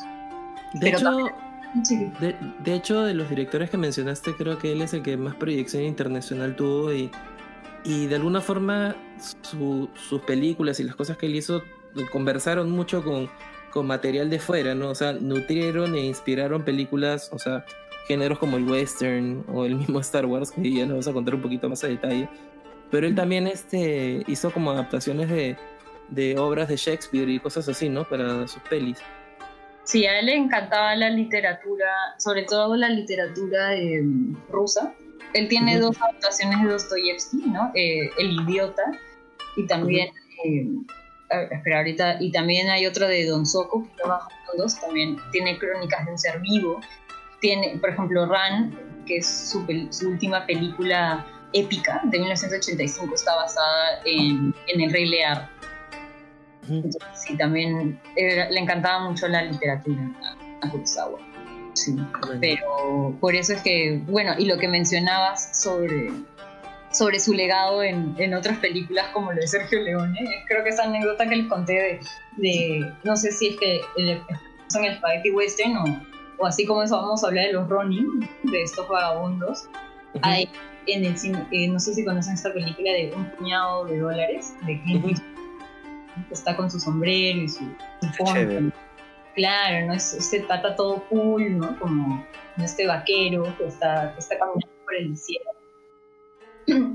Entonces, ese, ese estereotipo es el running, o sea, es el running japonés, pero versión western, ¿no? Porque así como Kurosawa, antes de que, de que exista de que exista él, ¿no? También ya habían películas de samuráis, pero lo que hace Kurosawa es como redefinir el género con este tipo de personajes, ¿no? Como, como el Ronin, en donde ya no se trataba como el samurái bueno o malo, sino que lo complejiza y, y crea como todo un nuevo género. Y pasó lo mismo con Sergio Leone, que es este director italiano, que agarró la película eh, Yojimbo y hizo la misma película, pero con Clint Eastwood.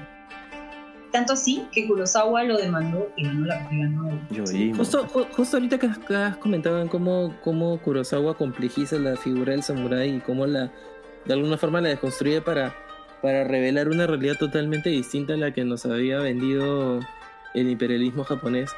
Eh, hablemos un poquito de eso, ¿no? Hablemos justo con los chicos, nos, nos dimos un poquito la tarea de, de, de hablar de, de, perdón, de ver este Yojimbo y de ver este Sanjuro. Sanjuro. Ajá. Y nos encontramos pues con este, bueno, no sé si es samurai, es un Ronin, que es totalmente lo opuesto a, a esta imagen romantizada de este, de este personaje en armadura, súper bien educado, súper, este, con un montón de, de, sofisticación y, y acá nos encontramos pues con un tipo medio cuarentón, eh, con la barba me- medio mal afeitada, que camina de una forma muy peculiar, eh, que lo ves an- andando en andrajos, que prácticamente tira un palo para ver este en el camino para ver hacia dónde se va a dirigir, el- cuál va a ser su siguiente destino. Eh, no sé, chicos, ustedes que vieron las pelis, ¿qué, qué opinan de este de esta versión de Kurosawa de, de los Mm, samuráis? Bueno, yo, este, yo in- intenté ver de nuevo Siete Samuráis, no pude. ¿eh? Además fracasé, supongo porque estaba muy cansado y no, no lo logré ver. Pero lo que sí, sí, sí llegué a ver es, es, es este Yojimbo. Ujú. Este, lo vi un domingo en la mañana con mi cereal cargado de azúcar. Así que sí lo, lo pude este, masticar. Y, y en verdad, este, es bien curioso porque esa película ya la había visto hace mucho, ya. Hace bastante tiempo. En, en DVD. Entonces me, me di la tarea de intentar buscar el DVD de Yojimbo, que había visto hace como, no sé, pues, un montón de años. Y me di cuenta, encontré el disco, pero me di cuenta que mi DVD ya no funcionaba. Así que este, me di la tarea de buscar, este, en torrentearla. Encontré una versión remasterizada en HD. Y la, la- la versión que me descargué estaba totalmente en japonés. Así que de ahí me tuve que buscar unos subtítulos que cuadren con el, con el vídeo en, en, en inglés, ¿no? Unos subtítulos en inglés. Ah, ¿qué, qué chamba te has metido, marrón, para ver una película? Para que veas. Para que veas, es, es parte del programa, pues tengo mi, mi determinación para ver la película. Al, final, al final lo logré, ¿ah? al final lo logré. Este, pude ver Yojimbo ahí en mi, en mi tele de gigante, ¿no? De, de 65 pulgadas, en, en alta, en alta definición, con subtítulos en inglés. Y, y para qué, Ah, eso ha sido una experiencia muy, muy disfrutable, en verdad. Hace tiempo que no disfrutaba tanto de una película, ¿no? Ah, qué chévere, qué buena No, noticia. no me- sí, en verdad no, no la pasaba tan bien viendo una película desde, creo que la última que sacó Tarantino. Y Ah. claro, y en verdad este me gusta mucho cómo ha remasterizado la película, se ve genial, ¿ah? Se ve brutal. Se se ve muy bien. ¿Es Criterion Collection? La, la versión que tiene, ¿sabes? ¿Cómo, cómo? Eh, no sé, era este, in- eh, versión internacional. Es muy que sea de, es probable que sea de Criterion, que es esta empresa que se dedica a como compilar y remasterizar eh, clásicos del cine. Claro. Me- pesaba como, no sé, como más de 20 gigas.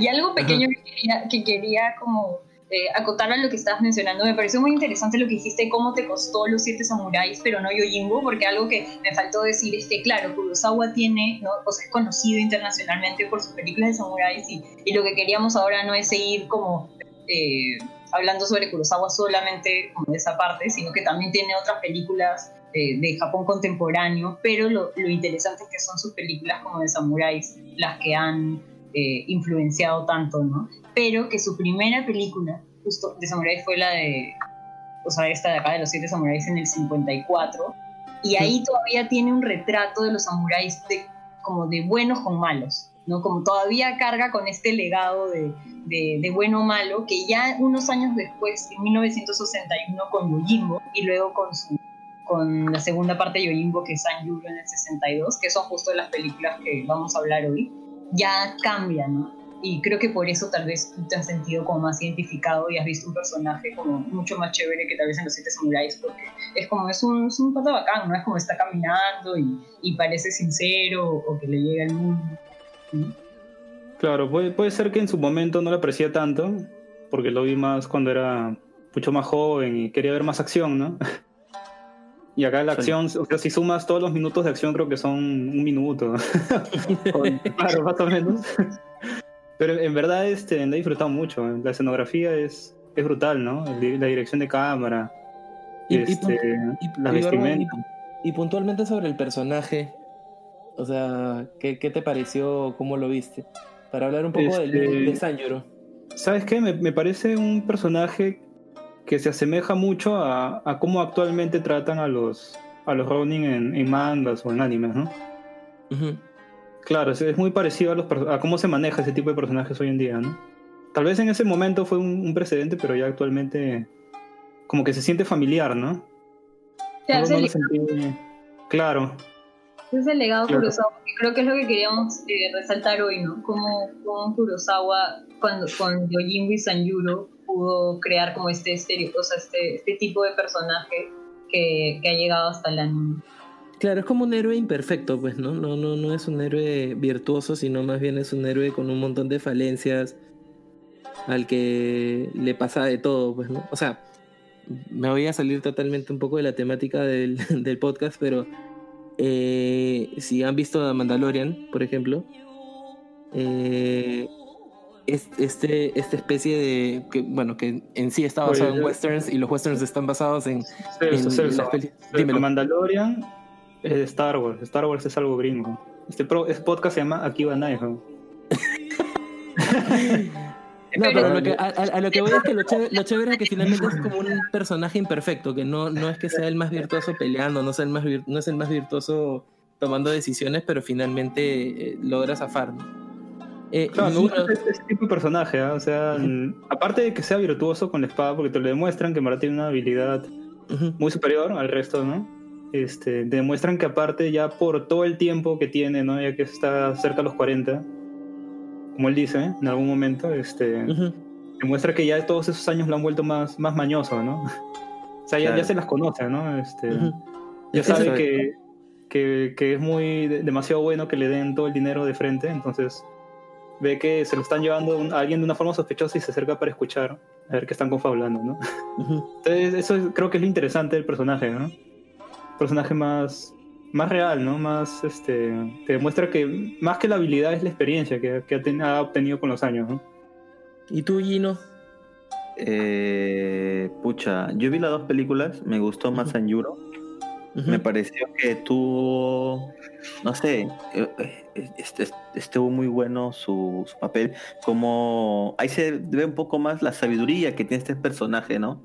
Este, que pucha, eh, estos jóvenes samuráis querían ir en contra de, bueno, querían formar una pequeña este, revolución. Al final, este, si no nos hubiera intersectado en la primera escena el protagonista, nuestro protagonista, pucha, hubieran muerto ahí, pues, ¿no? se acaba la película. Pero él, con lo poco que conoce y lo poco, y lo poco que logra escuchar, se da cuenta que están cayendo en una trampa, ¿no? Y ahí nos damos cuenta cómo este personaje solamente con su sabiduría, con su experiencia, logra salvar, y solamente con, con son, son en total 10, creo, o 9, este, logran vencer, pucha, un ejército que eran cientos, pues, ¿no? Porque prácticamente esos nueve hicieron que todos los demás soldados pues, se den cuenta de que estaban en el lado incorrecto, pues, ¿no? Y al final, la película de Sanjuro cierra con un duelo que es por el honor, que el otro samurái se ha visto, se ha visto, bueno, insultado por, por, toda la estrategia, se podría decir, entre comillas, de nuestro personaje. Este, y hay un duelo final, el cual, este, pucha, es súper épico, pues tú lo ves y ves a dos tipos frente a frente, viendo eh, claramente uno de ellos va a morir, ¿no? Y, y al final vemos, vemos la, eh, cómo termina el duelo y estos samuráis estar agradecidos por la persona que los salvó, ¿no? Me pareció... es- esa, esa es la que a mí me gustó más. O sea, Yojimbo también es chévere, pero en esta de acá me pareció más chévere su participación de personaje principal. ¿Y tú, Luisa? ¿Luisa? Creo que se fue a comer Shohokai. No, no, había visto Yojimbo y pues me pareció una buena película, o sea, no me aburrí, o sea, pensé que iba a ser en, en base a todo lo que es el barbón, pero sí por distintos motivos la tuve que ver en un periodo de tres días por, por estar ocupado. Pero, pero obviamente se retrocedió un poquito cada vez que volví a ver la película. Pero me gustó, sí me gustó la idea de que al inicio te, te presentan a este pata, pues, ¿no? Que dicen que es un samurái, pero sin dueño. Obviamente, o sea, un Ronin. Y que va buscando, en teoría, el mejor postor. Pero luego, en realidad, trata de ser honorable hasta el final y trata de ayudar a la gente haciendo uso de sus artimañas. Tratando de ayudar a un pueblo el cual, en verdad, necesitaba la ayuda, ¿no? Entonces, esa forma de ser el, el samurái, como que, entre comillas, que no ayuda a nadie, pero que mantiene su código de ética, porque eso es el, lo que era pues la época del samurái, ¿no? Mantener un código de, de ética, el rol samurái, el bushido, todo eso, por esa misma no cambió. O sea, a mí me gustó esa parte. Eso es lo que valora la película. Obviamente porque pelea no hay, pues, que el chiste. En No, si y- quieres... No, de hecho, de hecho eso es lo más, lo que más me sorprendió de la peli, ¿no? O sea, finalmente, más que una película de acción y de, de- de espadas y de, y de gente matándose, es una película casi de estrategia, ¿no? Como decía el barbón, de pura maña, donde tanto en, en Yojimbo como en Sanjuro, eh, a punta de maña es que, que de alguna forma manipula su entorno y, y hace que, que la situación se, se, se vaya a su favor, ¿no? Este, Sí. Y de pasada como que construye un poquito la figura esta del, del samurái idealizado, ¿no? O sea, finalmente tu héroe es este ser imperfecto eh, representado de forma súper chévere por este actor Mifune. Ahí no, no, no- no sé si, si Italia nos puede hablar un poquito del actor y del trabajo que hizo para representar a Sanjuro. Claro, eh, Mifune, ¿no? Toshiro Mifune es, pues, o sea, es un actor que está muy ligado a, Kurosawa. Tienen 16 películas juntos. Y, y él, o sea, lo que Kurosawa mencionaba de, de Mifune, ¿no? Cuando recién lo conoció, es que dice que él tenía una especie de talento que no había visto en el cine japonés. La velocidad de sus movimientos era tal que en una única acción expresaba lo que actores ordinarios les llevaba tres minutos. ¿No? Y ustedes al ver Sanjuro y, y Yojimbo, que para esto, para, para los que nos están escuchando y, y tal vez no conocen estas dos películas, las dos son protagonizadas por el mismo actor y este, eh, y este personaje en ninguna de las dos películas tiene nombre. Entonces, parece ser como la misma persona, pero no lo es. O sea, no, no, nos- no nos consta. ¿no? Pero, o sea, tú dices, mira, en las dos películas tiene el mismo traje, tiene la misma actitud, tiene que ser el mismo personaje en ninguno de los dos se, se dice cómo se llama, pero no hay nada que te diga categóricamente que es, es la misma persona, pero también se considera como una secuela, ¿no? Y lo que menciona Kurosawa es que entonces, o sea, es Mifune, ¿no? Este, este actor era sumamente rápido, pero a la vez, como esta rapidez también era sorprendentemente sensible. Como al poder expresar los sentimientos que el, que el papel requería. Entonces, creo que, el, que aquí alguien clave en, en representar como a, este samurái por primera vez, a este Ronin, ¿no? De- despreocupado, amoral, es visualmente, creo que nadie lo pudo haber logrado Mifune. ¿no? Y hasta ahorita, ¿no? Como más tarde vamos a hablar como de los animes y todo el legado como invisible de Kurosawa. O sea, es- eso es lo que pudo lograr Mifune, ¿no? Con que todo este talento físico que No, y, y es recontra chévere porque ahorita que, has- que- que has hablado de él es esta actitud desenfadada, la forma de caminar con las patas abiertas, el hecho de tener como los brazos metidos dentro del cuerpo y estarse rascando el pecho todo el rato o la barba. no le importa nada. Se Eh, caracteriza.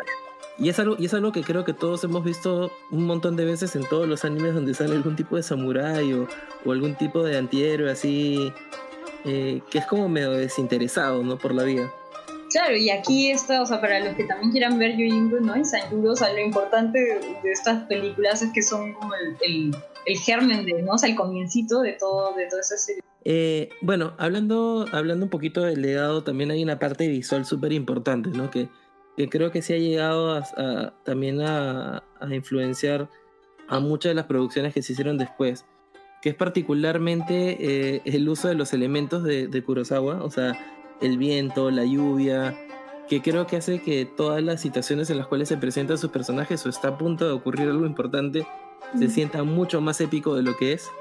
Y por otro lado también está eh, un, un accidente sangriento que de alguna forma marcó este, la estética, no solamente del cine japonés, sino en general creo que ya vemos Del del, cin- del cine y de, de todo. ¿no? Sí, sí, sí. Este, eh, a mí me pareció súper increíble la- el momento, por ejemplo, en el que eh, Sanjuro está entrando al pueblito justo para el duelo final con- contra toda la pandilla y él entra con un montón de viento que está soplando detrás de él eh, y de alguna forma pues te, te hace pensar de que este personaje es mucho más que solamente esa persona que están dando, ¿no? Aparte de que te lo presentan en un plano súper wide, así súper ancho y sientes que el personaje ocupa toda la pantalla a pesar de ser una cosa chiquita dentro del encuadre. Y es súper paja cómo, cómo se anuncia la presencia de este personaje. Y es algo que, que en todas sus películas creo que está presente, ¿no? El uso de la lluvia, el uso del viento, el el- son como elementos que dramatizan muchísimo más los momentos que están ocurriendo. Y, Sí. y es... A ver, cuéntanos un poquito de eso, Tali. Sí, o sea, que Kurosawa lo usa, ¿no? Como un mecanismo dramático, ¿no? También como un, o sea, en sus mismas palabras, como un símbolo de, de las pasiones humanas. Y creo que así como hemos hablado del legado de Kurosawa a través de, la, de, de cómo ha construido este personaje del Ronin y también de la violencia gráfica, ¿no? De toda esta, esta sangre salpicada, también el movimiento y la edición es algo básico en Kurosawa y en el legado samurai, ¿no? Porque por ejemplo, ahora que ustedes mencionaban que, claro, no hay tanta acción, pero las pocas escenas de acción que hay, él sentía que, o sea, Kurosawa también era editor, ¿no? Que es una parte que no se dice mucho. Y él editaba, él, él, él sentía que una pelea de samurái usualmente tenía que ser sumamente rápida, como la mente, como lo que ellos tenían en su mente de cómo debe ser la batalla, ¿no? Entonces, por eso es que habían un montón de cortes de escenas para poder lograr como que esa rapidez y eh, con lo que mencionas del clima, ¿no? Este es uno como de los movimientos, el movimiento de la naturaleza en Kurosawa, como es uno de estos movimientos vitales, ¿no? Porque en todos sus films está el fondo de como que una escena donde muestra algún tipo de elemento, ¿no? Viento, agua, fuego, humo, nieve, ¿no? Y esto es una ventaja porque hace que estas tomas ganen un montón de interés visual, ¿no? Inclusive cuando los personajes están quietos, como en Sanjuro, ¿no? Que, que él está quieto escuchando a, a- a los que están ofertando con dinero. hay una lluvia en el fondo que jala tu mirada. ¿no? Entonces esta lluvia, por ejemplo, es como un gatillo emocional ¿no? que trabaja como en cualquier película y le da a la audiencia, o sea, a nosotros los espectadores, como otra capa para poder relacionarnos con la toma de una manera sensitiva, ¿no? Y, y aprovecho que, o sea, aparte de, de las películas mencionando de Sanjuro o, o Imbo, hay dos, hay dos películas que el viento es brutal, o sea, es, ahí notas como toda esta sensibilidad de Kurosawa, ¿no? Que es en su primera película, La leyenda del gran judo, que también es- son dos, dos personajes que, que los dos hacen judo, y antes de que comience la batalla, comienza este viento. Y es algo que también solemos ver que cuando va a haber una batalla, el viento comienza a soplar. Eso también es un legado de Kurosawa. El, el Kurosawa se lo inventó, ¿no? Como en esta película. Y imagínense cómo ahora solemos ver esas escenas y tal vez no lo, no lo relacionamos con Kurosawa. Y también en El Ángel Ebrio, que, es una, que se considera, es de 1948 y se considera como su primera gran película. Ahí también hay una escena con viento, que si alguna vez la ven, eh, creo que también como que les va a sorprender. Monstruo. Y bueno, y luego está el tema este del accidente sangriento, esta, este destajamiento así donde salpica la sangre por montones. Que, que en realidad tengo entendido fue un accidente que detuvieron con la bomba que hacía el efecto especial. Se, estaba malograda y salió un chorrazo de sangre en, una, en una pelea dentro de Sanjuro. Y, y ese accidente finalmente quedó en la edición final y se volvió se volvió una cosa que hemos visto ves, de, creo que en todos los animes, en todas las cosas este, que evocan de alguna forma esta, este, este esta forma gráfica de representar la violencia japonesa y que incluso, no sé, directores tipo Tarantino han llevado al cine también, ¿no? Claro, y que nació con Kurosawa y esa escena de, ¿no? De Sanjuro. Ujú. Pero, pero la gente dice como, ah, sangre a lo Tarantino. Tarantino también como bebe de, ¿no? de Kurosawa y, y de estas películas. Y eso también fue, o sea, aparte del humor negro, pero no sé, bueno, si, si lo sintieron, ¿no? Pero bueno, es un humor antiguo, pero definitivamente hay un montón de humor negro en estas películas de, de Chambara, ¿no? Como cuando al comienzo de, de Yojimbo está este perrito con una mano con una mano Sí. literal de humano, ¿no? Así con la boca como diciendo, mira, o sea, visualmente te están diciendo qué tan violento es el, el pueblo a través de un perro con una mano humana en, en- en la boca, ¿no? Entonces, o sea, es como una, una manera de humor de, de, de Kurosawa y, y de su legado y, y de, también de cómo se re- de redefine el, el chambara. Y ya para cerrar un poquito el tema con Kurosawa, eh, solamente para entender hasta dónde ha llegado su legado, eh, hace poco salió este juego, pues Ghost of Tsushima, que si bien no necesariamente comparte la misma visión de Kurosawa de cómo es un samurái, porque es, es totalmente opuesta. acá, acá nos presentan un samurái que sí es sumamente honorable y entra en conflicto porque, porque tiene que, que de alguna forma traicionar su, su, su código de honor para poder, este, digamos, rescatar a su pueblo. En la parte estética sí, sí usan mucho de esto, ¿no? O sea, tiene un modo llamado Kurosawa para que puedas jugar todo el juego en blanco y negro. Y además tienes cosas como el viento que, que, o los elementos en general que te marcan cosas en el, en el mapa. O sea, más allá de que solamente sean una cosa estética, tienen una función dentro de, de la historia. El viento te va gui- guiando por dónde ir para cumplir las misiones. eh, el humo, la lluvia te marcan ciertas situaciones. Y es súper chévere cómo lo han traído al, al, este, al siglo XXI, ¿no? Eh, pero eso también me hace pensar. eh, Este juego, Barbón, tú sabes un poquito más. Me parece que está producido por gente que no es japonesa, de hecho, ¿no? Barbón. Barbón. Se fue a tomar un cafecito. A katanazo. Pero bueno. me contabas, el, creo que antes que habías, habías podido jugar, ¿no? Todo el juego. Claro, de- eh, de lo jugué. Y de hecho, básicamente la historia es esa, ¿no? Es el conflicto por el que pasa el personaje eh, al tener que traicionar de alguna forma su, su, su código de honor para poder este, tomar ciertas decisiones y poder este, eh, rescatar a la gente de, de- de la isla de Tsushima. De Tsushima. Eh, pero más allá de eso, lo, lo que me parecía curioso es que por un lado teníamos a Kurosawa y, y a toda una tradición de, de, de ficción japonesa que se ha dedicado a, a desconstruir este héroe idealizado que era el samurái. Y por otro lado tenemos esta visión, eh, digamos, extranjera que más bien hace lo contrario, que nos vuelve a hablar del samurái honorable.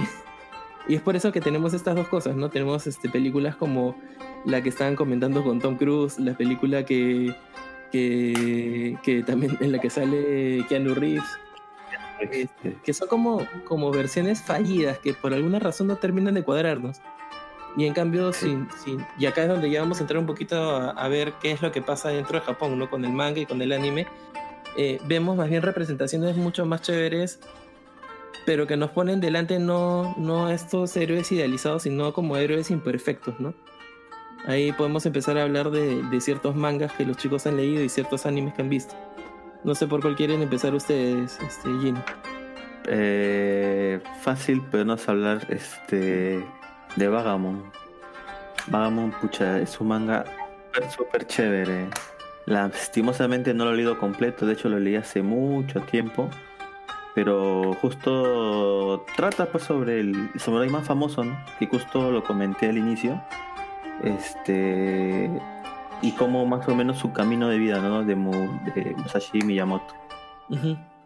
Entonces, pucha, aquí se puede ver más, más que nada un Robin, pues, ¿no?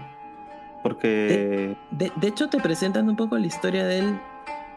O sea, no, no te dicen que es un samurái. O sea, desde un principio él, él es prácticamente un. Como un campesino o algo así que se suma a una, a una batalla con su Mm. mejor amigo y logra sobrevivir. Y, y después ya el tipo decide que sí, pues que se va a pasar la, la vida peleando y luchando. Que quiere ser una especie de vagabundo que va a ir por Claro. ahí midiendo su fuerza, ¿no? Claro, claro. Claro, entonces, pucha, aparte de la historia, que es una historia, pucha, bien interesante, el diseño es es súper, súper, súper bueno. Me encanta ese diseño de, de ese manga. Tengo que ponerme al día con ese manga porque la verdad, pucha, bien atrasado estoy. Tengo demasiados pendientes, pero sí. O sea, Vagamoon es súper recomendado para cualquiera que quiera, quiera algo de samuráis. Yo creo que podría comenzar por Vagamoon, la verdad. Es muy recomendable. Y es un, y es un manga que, que de hecho sigue hasta ahorita siendo publicado, ¿no? Es bien longevo ese manga, o sea, larguito. Entonces, este, si quieren leer algo y no necesariamente algo corto, pues Vagabond es una excelente opción. El mangaka no lo ha terminado, se ha puesto a hacer otro manga. O sea, es el mismo de Slamdance, pues, ¿no? Y Sí. ahora está haciendo, o sea, así como Slamdance es de básquet, está haciendo ahora un manga sobre basquetbolistas, pero que están en silla de ruedas, me parece. Y ha dejado. ¿Y Hay que esperar. está- o sea, ¿Pero está como en un hiato o Sí, simplemente en es- realidad va como cinco años. Ah, Sí, Sí. simplemente hay que esperar. Hay series. a Gino, a Gino que le encanta que lo dejen esperando. Por, por eso es que no, no he avanzado mucho y de hace, hace tiempo lo leí, me gustó, pero eh, vi que era extenso, vi que no salían capítulos y dije, voy a esperar que salgan más. Y hasta ahorita sigo esperando. Igual creo que llevan más de 30 tomos publicados, ¿no? Sí, es un huevo, o sea, es- hay bastante historia que leer. Ujú. Oye, pero vale totalmente la pena, ¿no? Sí, o sea, por, yo solamente he leído el primer volumen y, y me he quedado así con la mielcita en la boca de ver qué es lo que va a pasar. Este, de, de hecho, eh, el personaje en el manga todavía no se llama Miyamoto Musashi. Su nombre es Takeso. Tengo entendido de que el nombre eventualmente se lo da un monje budista, creo. Sí, Claro. Ahora, no, no, no, no sé qué tan fiel es esta, esta adaptación a, a la historia real, pero igual está súper interesante. Claro, claro, ahí hay cier- ciertos cambios con la historia. Bueno, hay, hay- hay varias historias de Musashi Miyamoto, pues, ¿no? Esta- también está la historia cuando pelea, cuando, cuando, bueno, cuando pelea así, con otro famoso samurái, que es este Sasaki Kojiro, incluso ese personaje, ese este, lo podemos ver en Shumaxuma Valkyria, que es un manga creo que comentó en Manga Manía y breve ser recomendado, que era reconocido como el samurái, el, el peor perdedor del mundo, porque pucha, ese tipo siempre, siempre ha perdido No todo era el mejor perdedor. el mejor perdedor. Claro. Este, siempre el tipo siempre pierde, pero bueno, es, es muy bueno con la espada. Entonces, este, cuando se enfrenta con, con este Miyamoto, este, lo hace Miyamoto como que tiene estrategia de pelea, lo hace esperar en el, punto del duelo Y obviamente este, este tipo pues e- era mucho más este, experimentado en combate que él. Creo que este, Musashi recién tenía 29 años de edad, en, relativamente era joven en este mundo de los samuráis. Y lo hace esperar y cuando va al encuentro eh, eh, lleva un remo, un remo que le sacó punta y lo usa como arma para vencerlo. Y de hecho lo vence y, y- y- y lo mata. Eh, entonces este es muy curioso este personaje de Miyamoto, las historias que surgen en torno a él. La verdad es que es un personaje bien interesante que en Japón lo tienen en cuenta, no solo para estos mangas, sino que hay otros, como comenté también Baki, que también aparece.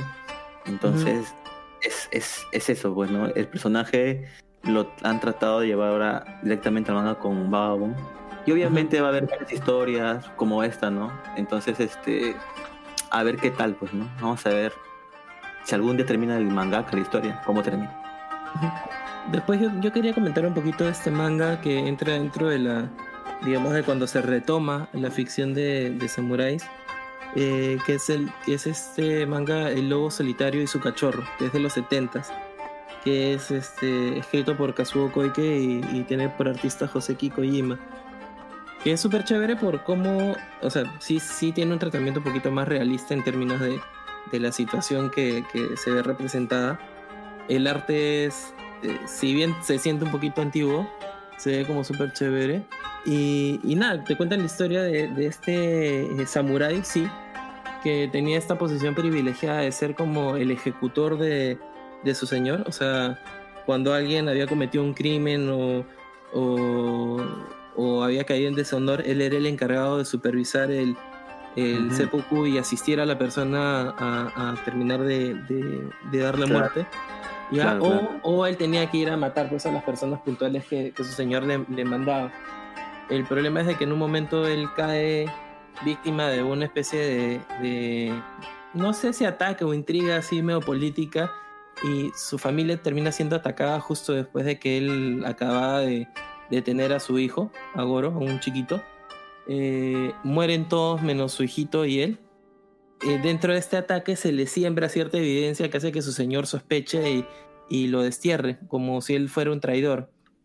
Y, y lo que pasa en el manga ya es ver la aventura de este Ronin ahora, porque ha sido, como- o sea, le quitaron el título y todo, eh, Ujú. yendo por Japón con su hijo, eh, cumpliendo contratos así eh, por, en- por encomienda, y básicamente buscando a los, a los que de alguna forma eh, generaron esta intriga política alrededor de, de su familia y terminaron matándolos, ¿no? Para poderse vengar.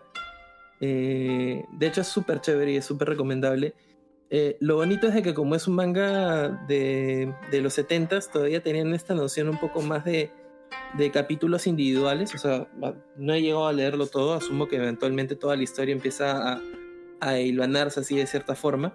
Pero por ahora son como capítulos cortos súper disfrutables de, de, de, cómo, de cómo lo contratan él para hacer como una, una misión bien particular, ¿no?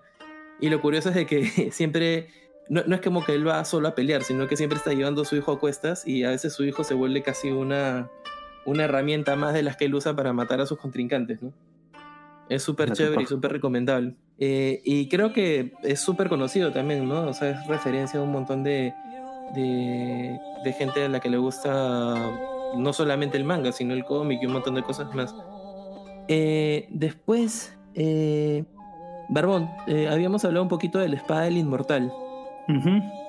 A ver, cuéntanos un poquito de eso. Bueno, La Espada del Inmortal es, es un manga que yo sí recomiendo bastante. es, es muy amplio. en verdad, actualmente tiene un montón de tomos. Yo, yo entiendo que puede ser de que la gente no, no se anime a leerlo. Pero la espada, la espada- este, la- la espada del inmortal sí ha terminado. O sea, o sea no, no, no es como Vagabond que sigue en publicación, ¿no? Claro, claro. La espada del inmortal sí Ah, ya terminó. Ya terminó ya. Claro que si alguien lo quiere coleccionar, pues, Sí, Suerte, ¿no? Incluso hay un anime, ¿ah? Incluso hay un anime ahorita que se lanzó hace poco. Ujú. Ah, y el, el anime es muy bueno, ¿eh? Muy disfrutable. Este, em, tal, tal vez Cuéntanos este, un- omite del manga, pero yo, yo Sí, entiendo que que es para intentar resumirlo en Claro, 26 bien. capítulos. capítulos, ¿no? Sí, sí. Porque en verdad este, em, intentar eh, resumir algo que comenzó a publicarse en el 94 y finalizó en 2012. ¿No? Creo que son como 20 Pero- pero- más. Pero, pero en líneas generales la trama va de este samurái, bueno, este Ronin que no puede morir, pues, ¿no? Claro, es un Ronin que no puede morir. Y, y va, pues, ¿no? Ahí por ahí, este. eh, se cuenta que él, él ha matado a otros 100 samuráis, pues, ¿no? Entonces tiene este, este pesar. Y tiene esta, esta inmortalidad, pues, ¿no? Que es Esta casi como una inmortalidad maldición. que, que es como. un- Claro, es una maldición porque en verdad él. Él quiere morir, pues, ¿no? En, en verdad, este. Creo que lo que más destaca de este manga es, es el dibujo, ¿no? El dibujo es, es increíble, pues, ¿no? Es- Está entre mis mangakas favoritos en lo que es dibujo, ¿no?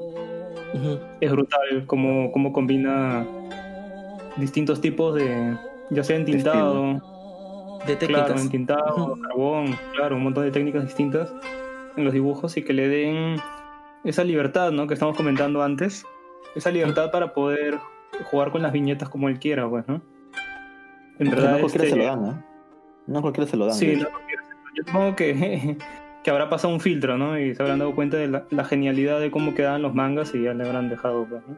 No, y, y- y de hecho es chévere que respeten eso porque eh, con cada técnica logra un dinamismo que nunca había visto en otros mangas. O sea, las partes donde se ve que está destajando a su víctima en pedacitos, eh, hechas con, con carboncito, tienen otro feeling, ¿no? A diferencia de las que hace con, con tinta, que también las usa para ciertas cosas precisas. Eh, es muy capo el tipo. Y, Bueno, y, y- y de eso va la historia, básicamente, ¿no? Este Manji, que es este personaje, ¿no? El principal, que tiene esta maldición, tiene que, que ir en busca de, son de esta ¿no? misión, ¿no? De matar, A, mil, a mil hombres este, malvados para poder redimirse y poder descansar en paz. Es, en verdad, este, recomiendo mucho el manga. Sé que, que es difícil de repente leer algo que tenga más de 20 tomos. Pero créanme, créanme que, que en verdad vale la pena. Merece mucho la Qué pena. paja. Es muy bueno. Ya si no les da el tiempo, miren el anime. ¿De qué año es el anime? Es del el antaño pasado. Sí, es relativamente reciente. Tiene dos versiones. Tiene una más antigua, creo. Y ahora Sí, que nos enseñaste el diseño del personaje, por ejemplo, yo que no lo he leído, me, Ujú. me anima mucho a leerlo, ¿no? Porque lo que comentamos, ¿no? Que está lleno como de cicatrices, pero se está tan bien dibujado que, que te interesa mucho como acercarte al manga solamente por, por cómo está dibujado el personaje. Y acá la violencia gráfica sí es súper explícita también, ¿no? O sea, para los que tienen un gustito por el gore, acá sí, sí van a ver cabezas rodando, van a ver pedacitos de personas este, cayéndose. Sí, sí es bien, este, bien, Claro, la bien, gente que bien le gusta, explícito. no sé, pues, Ninja Scroll va. Le le va a encantar este manga. Este, igual vamos viendo que se, se empiezan a, se empieza a repetir ese patrón, ¿no? De eh, lo, que, lo que les decía antes, de esa, de esa representación propia japonesa de lo que son los samuráis, ¿no? Que, que sigue un poco el espíritu de lo que hizo Kurosawa, de estos personajes imperfectos, eh, medio campechanos, medio, o sea, eh, tanto eh, Ogamito, que es el de lobo solitario, va con su hijo y, y- y es un tipo pues que tiene bien pocos escrúpulos para poner en riesgo la vida de su hijo con tal de, de cumplir su misión. Tenemos a, a Vagabond que casi, o sea, en los primeros tomos nos lo presentan casi casi como un campesino que, que solamente se quiere agarrar a palos con todo el mundo. Y, y Manji, que también es un tipo pues con cero escrúpulos que, que, finalmente eh, es súper violento y es súper este, práctico, ¿no? No, no, es, este, no es un tipo que entre en, en, temas de eh, el honor me marca esto o aquello, ¿no? Ah, ¿verdad? ¿Y tú sabías que el mangaka de Vagabond declaró que Kurosawa era uno de sus inspiraciones para el movimiento? Porque cuando tú ves o sea, es increíble que como cinematográfico puede ser ese manga. ¿no? Ujú. La- o sea, la manera de dibujar, de, o sea, es brutal. Es realmente como siente que se está moviendo la tinta. Y él dice que esto lo sacó justo de la secuencia de, de acción, ¿no? Y, y de Kurosawa, ¿no? Lo que hablamos del movimiento, ¿no? Que Kurosawa es como el maestro del, del, del movimiento, tanto con la naturaleza, con la edición de las... De, con su edición, con los movimientos de cámara, ¿no? Y eso es lo que el, Inoue, el mangaka de Vagabond, decía que, que había rescatado para, para su dibujo, ¿no? O sea que ahí vemos Sí. el grado, ¿no? Chévere. Y bueno, acá entramos a la parte un poquito más, más pop de... Creo que ha- hay un samurái del que no hemos hablado todavía y que es el que casi todos hemos visto, que es Kenshin, eh, Rurouni Kenshin. Eh, nada, ¿qué, qué impresiones tienen chicos? Eh, Luisa, Yoichi, que han estado un poquito callados, Vero. Am, bueno, yo no he visto muchos animes de samurai. Creo que los que vienen a mi mente son Kenshin, que lo vi hace tantos años que la verdad es que ya ni me acuerdo muchas cosas. Pero lo que sí me acuerdo es que sí, sí te comenté hace un rato que hace mucho tiempo, cuando yo era joven, eh, te vendían eh, los animes en varios formatos. Uno de esos era VCD y en un VCD alcanzaba un capítulo, creo. Ujú. Em, y en esa época me acuerdo que salió um, Huellas del Pasado, que es una suerte de. Me parece que son Son las ovas. Son las ovas de, de, Son las la, ovas de Rurouni Kenshin. de la infancia El- de Kenshin. El arte es distinto, la historia es más cruda y es. Es como que. A mí me gustó bastante la primera vez que la vi, porque es un poco más impactante. No, porque eh, si tú recuerdas, Kenshin tenía una- un vestuario rosado, era un poco más colorido.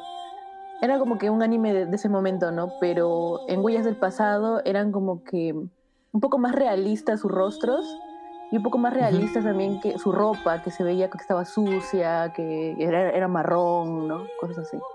Claro, de, de hecho en esas ovas creo que lo que se ve es un poco la, la formación de Kenshin, ¿no? Ese, eh, la primera, si no me equivoco, es cuando eh, su maestro, el que le enseña la técnica legendaria que después lo convierte en el Batusai, lo, de alguna forma lo adopta, ¿no? Lo rescata de, de un ataque que estaba teniendo su caravana y se queda con él y le enseña, ¿no? Y de ahí ya es donde se, se explora un poco la leyenda de este, de este asesino en el que se convierte Kenshin. Que de hecho es un, Claro, tono llama mucho más oscuro y realista. Ajá. creo creo que por eso se llama Huellas del Pasado, ¿no? Ahora que lo pienso. La- Bueno, de ahí pueden, pueden regresar de repente a hablar un poco más de, de Kenshin, pero eh, la- dos que me gustaron mucho a mí, mucho, pero mucho. eh, yo recuerdo la primera vez que vi Samurai Champloo, yo me enamoré de esa historia, me acuerdo que la terminé de ver y la, vi otra vez, porque sus personajes son tan reales y una, una, un- una temática de los Ronin es que es como pierden su propósito. Cuando pierden esto, sus responsabilidades con su con su señor, ¿no? Pero en Samurai Champloo hay uno de ellos que Jin, que sí, sí tenía responsabilidades porque él había sido educado para ser un samurái, ¿no? Y el otro que no había sido educado, que ya, o sea, y se les considera Ronin no solamente porque han perdido su señor, sino porque nunca lo tuvieron. ¿no? Y el buscar al samurái que olía a girasoles, que no era realmente su propósito en la vida, les da un propósito de ir a ayudar a la, a- a la chica que estoy, oh, se me ha ido el nombre ahorita en la cabeza. ¿Cómo se llama? No me acuerdo, pero la encuentro en Eh, cinco minutos. No recuerdo el nombre de, de la chica, que a mí me caía muy bien. Porque ella, ella, o sea, su misión les da... Se llama Fu. Se llama Fu. Ujú. Fu. Eh, la misión de ella les da sentido a los tres, ¿no? Porque ninguno de los tres tenía realmente una, una meta a la que llegar, ¿no? Alguna responsabilidad ni nada que ver. Y una cosa que de repente es irse un poco de- del tema de samuráis, pero es que hay una, una suerte de triángulo en esta historia, pero que no es necesariamente un triángulo romántico, porque al final de la historia, súper spoiler para todos. Bueno, creo que todo, creo que todo el podcast ha sido de spoilers. Am, se separan, ¿no? Y Fu Claro. no elige a ni uno ni el otro, y Mugen y Jin no la eligen a ella. O sea, no era necesariamente romántico, pero sí se importaban el uno al otro porque eran, habían pues, este, eran compañeros de aventura, ¿no? Pero hay un momento, no sé si lo recordarán, en el que se tienen que separar y la chica, hay una chica que resulta ser una asesina, Le dice dame a uno, porque son dos, ¿no? Le dice dame a uno para que vaya conmigo. Y la babosa va. y en ese momento es como que si te hicieras la pregunta de que a quién elegirías, ella elige a Mugen. ¿No? Y si y siempre, siempre se me quedó la duda si era porque a ella le gustaba Mugen, aunque no sé, porque, o sea, se mostraba un poco celosa y demás, o porque si creía que de los dos, eh, Mugen era el mejor espadachín. Porque acuérdate que la misión de ella era llegar y entre Jin y Mugen siempre se peleaban para ver cuál de los dos era mejor, ¿no? Nunca llegaban a ninguna solución. Pero eh, siempre me hizo pensar que de repente Fu creía que Mugen era más fuerte que, que Jin, ¿no? Eh, Me estoy yendo un poco de... Ya, regresamos al tema de Samurai. Eh, No, igual es súper curioso que menciones este ya Samurai Champloo. Eh, porque es, es- esa es como ya otra, otra, como otra fase, otra capa del tema de los samuráis, que es cuando ya, ya empiezan a combinarse con otro tipo de elementos, ¿no? En- o sea, Samurai Claro, Champloo se caracterizó porque empezó a meter este hip hop. em- No, pero no solamente por el tono, sino porque mete ya elementos que ni siquiera son propios de la época que están representando. Meten hip Ah, hop, claro, meten béisbol, meten rap. el rap Hay, hay un capítulo que se llama Champlu, pues, ¿no? Ajá. Que, que, que es algo que es súper chévere, ¿no? No pierde su esencia representando esta figu- estas figuras este, imperfectas que más o menos que terminan metidos en una misión, pero casi por azar del destino.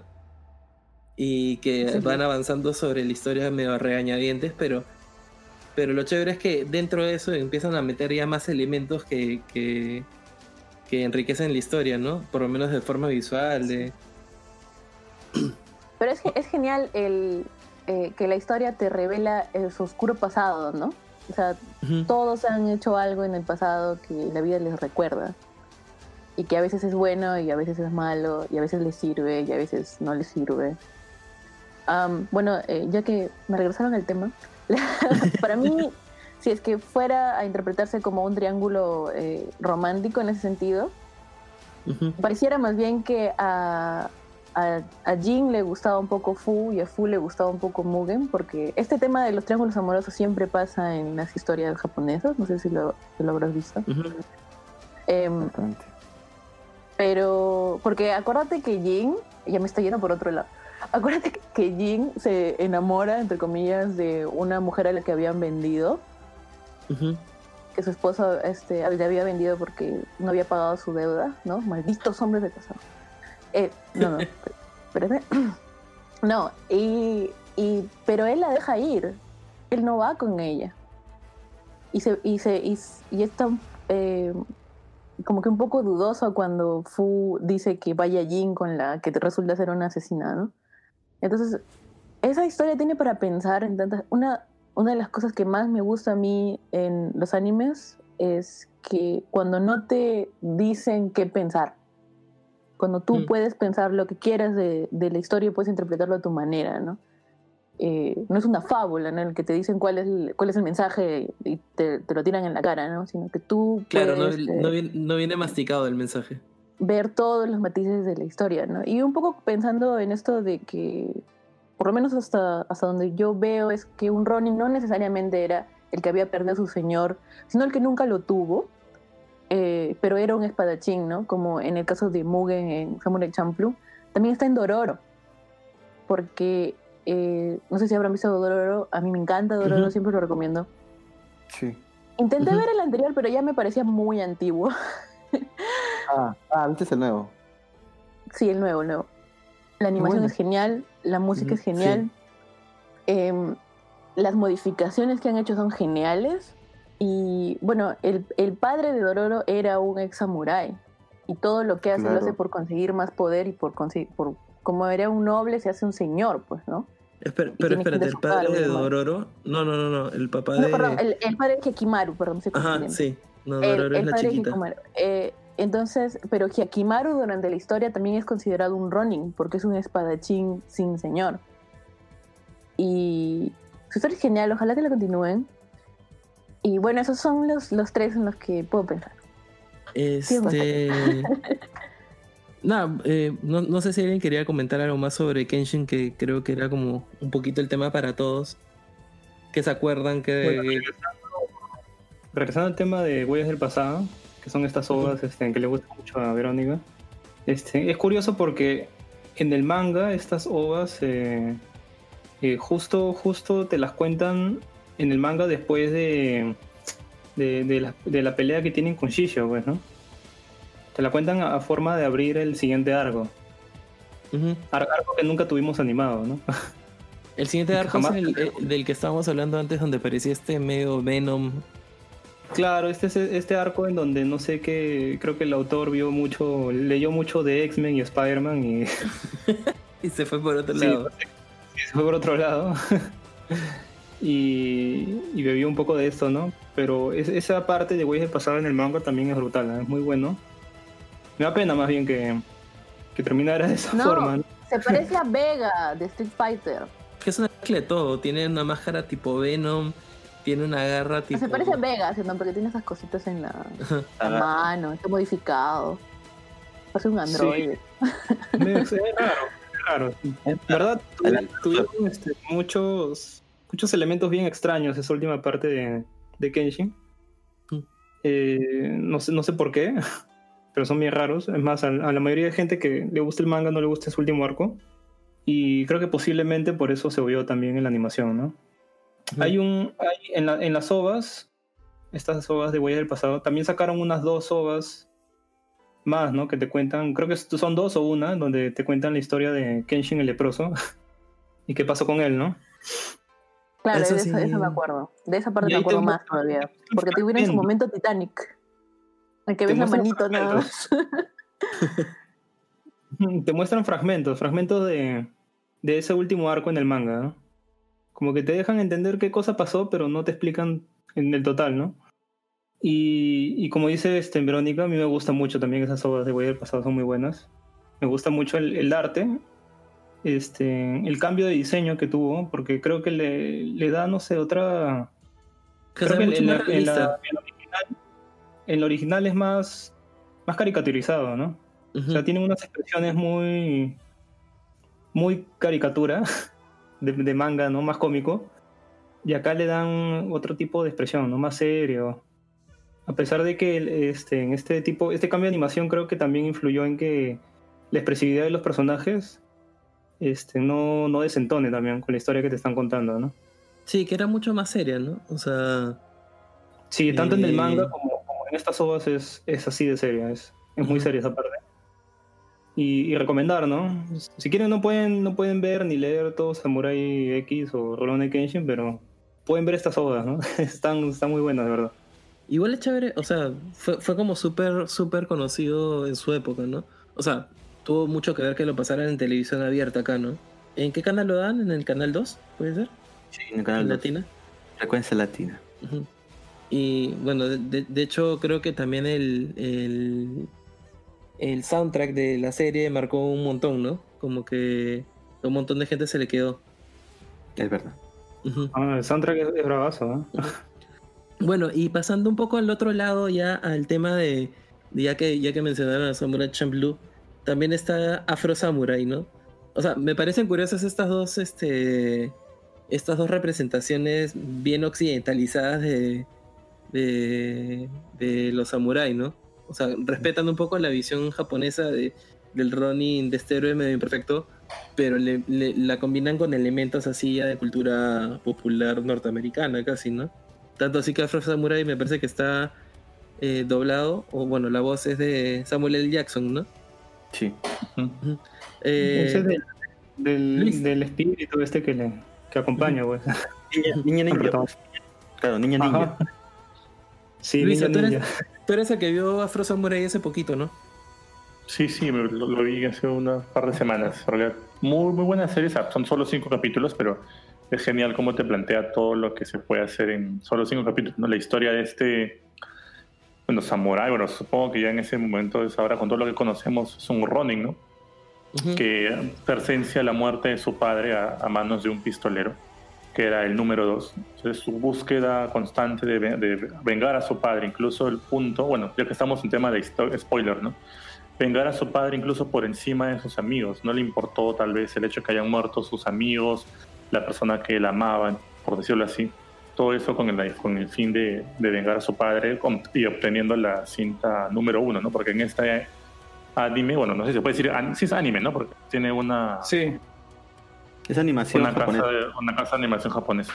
Entonces, en este anime es- todo se basa en la cinta, ¿no? Que es la cinta del número uno y el número dos, que es en lo que uno debe basarse. Entonces, el número uno solo espera tranquilamente a que el número dos se bata en, com- en duelo con todos los posibles candidatos. Al final te das cuenta, al final de la serie te das cuenta que hay un montón de cintas más, porque él te dice, el principal antagonista, ¿no? Yo voy a ser el número uno y el número dos para que y voy a convertirme en un dios. Porque básicamente eres el, el, el, igual. O sea, el tener la cinta número uno era para ellos ser un dios porque eras intocable. Y saca- sácame una duda, o sea, originalmente la historia es, es japonesa, es o es este norteamericana y después los japoneses la adoptaron, ¿cómo, cómo es? Si no me equivoco, creo que estamos conversando hace- antes de empezar el programa. Viene de un manga y luego fue ya pasada por el estudio de animación, pero medio, medio americanizada porque el mismo Samuel L. Jackson dio su voz ¿no? para, para la Ujú. voz del, del alter ego de, de Afro. Y también me parece que está para el mismo para el mismo Afro, ¿no? Solo que en distintos tonos. Chévere. ¿Y hay algún otro, hay algún otro manga o anime de samuráis del que quieran hablar, chicos? Yo me acuerdo uno que miraba cuando era niño y que era bastante comercial en esa que era Samurai Warrior o Ronin Warrior en la época de pucha, yo recuerdo en los 90, pues, que tenían eran estos estos tipo Power Rangers, pero que tenían sus armaduras de de, sam, de samurai. No sé si ustedes eh, Un Sentai era, ¿no? Ajá, era un, era un Sentai, era así. Era Sentai, básicamente. Era básicamente. Sentai, Sentai. No, Sentai, obviamente. Era este. Yoroiden Samurai Troopers, ¿no? O sea, era la búsqueda. Se peleaban contra unos, unos malvados y era, era bastante más. Acá, acá llegó más por los juguetes. Yo, lo- yo tuve algunos juguetes de esa época. Pero era bastante chévere porque pues, era tipo mecha, tal cual, y cada uno iba con un color distintivo. Cada uno tenía un arma distintiva. Uno mismo samurai, uno tenía una, una katana, otro tenía una lanza, otro tenía un arco. Y así. O sea, Ese es uno de los animes que hay de samurai, pero ya en la época de antaño. Y seguramente si ven los juguetes o las imágenes se van a acordar. Los gatos samurai también, ¿no? Ay, los gatos samurai, me había olvidado por completo. Speedy ceviche. La caga esa. Ni recuerdo esos dibujos. No, ¿no se acuerdan? Eran brutales. Casi No me acuerdo. Yo me acuerdo de los y, y Anchoa. Eso me contaba mi hermano. Igual leía, ya es como un arroz con mango total, ¿no? O sea, gatos, samu- samurái con robots, con, con una especie de shogunato raro, futurista. Era una fusión completamente de todo. Era Sí, genial. y- ¿En qué canal lo pasaban? Era el 4, ¿no? Pucha, creo que sí. Vaya, aquellos Con sus armaduras. Gatos con armaduras. gatos con armaduras. ¿Qué, qué, qué, qué más puedes, qué más puedes querer en un anime? bueno, este. Creo, creo que ya podemos dar por, por concluido, ¿no? Este tema principal. Sí. Así es. Sí. Este, la verdad, este, ha salido una conversación bien, bien productiva, ¿no? Creo que hemos aprendido algo, todos. Y espero que los que escuchas también, ¿no? Se sientan satisfechos con todo este nuevo conocimiento. Así que, este, pasamos a la siguiente sección. Este, ¿cómo cerramos, Gino? ¿Quieres, Sí. ¿quieres cruzar espadas o...? Cruza, pues, saca. Desenvaina, barbón. Desenvainen ahí. Desenvaina, acércate, acércate, acércate, acércate. Ahí va, ahí va. Ahí, plin, plin, sonido de efecto de katana, ya listo. Chan, chan. Gino y yo cruzamos espadas. Chan, chan, va. Claro. Música y regresamos ya con la sección final.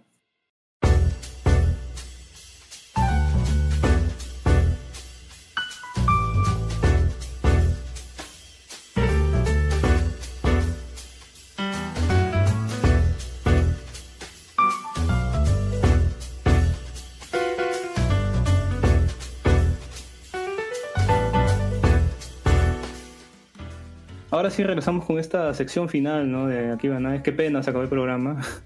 No, se acabó. O- ¿Quién quién más de aquí van a Este, bueno, cada uno va a dar su, su recomendación, ¿no? esta semana para que la escucha tenga, aunque sea material, ¿no? Mientras nos espera unos 15 días más para el siguiente programa. ¿no? Así Este, Chino, ¿qué vas a recomendar en este programa?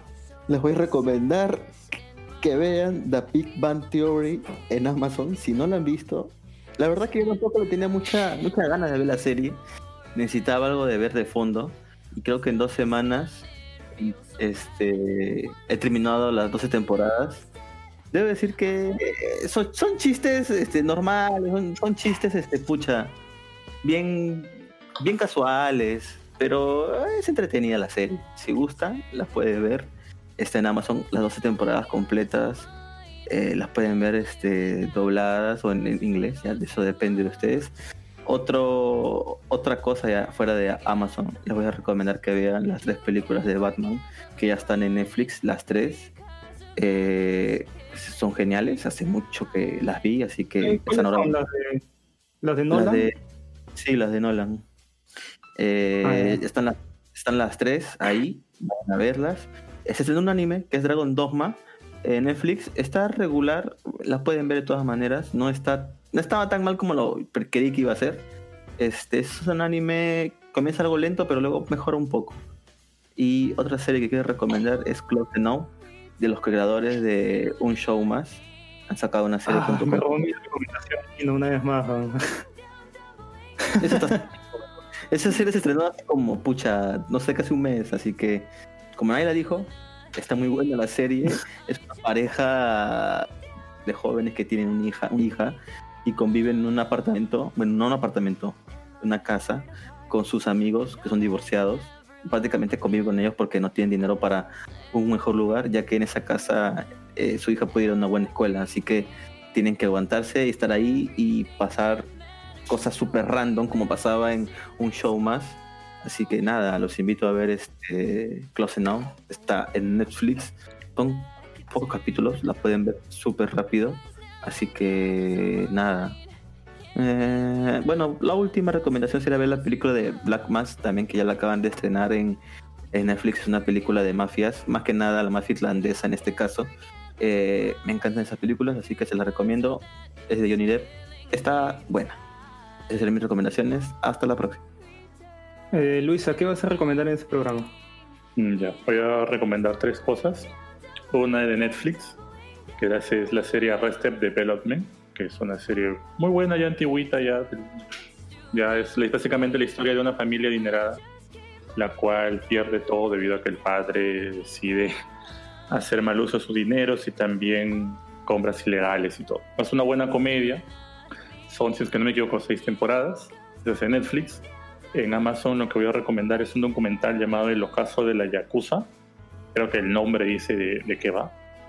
Que ya es la- la- las épocas donde está agonizien- ah, agonizando, mejor dicho, todo lo que es el movimiento Yakuza.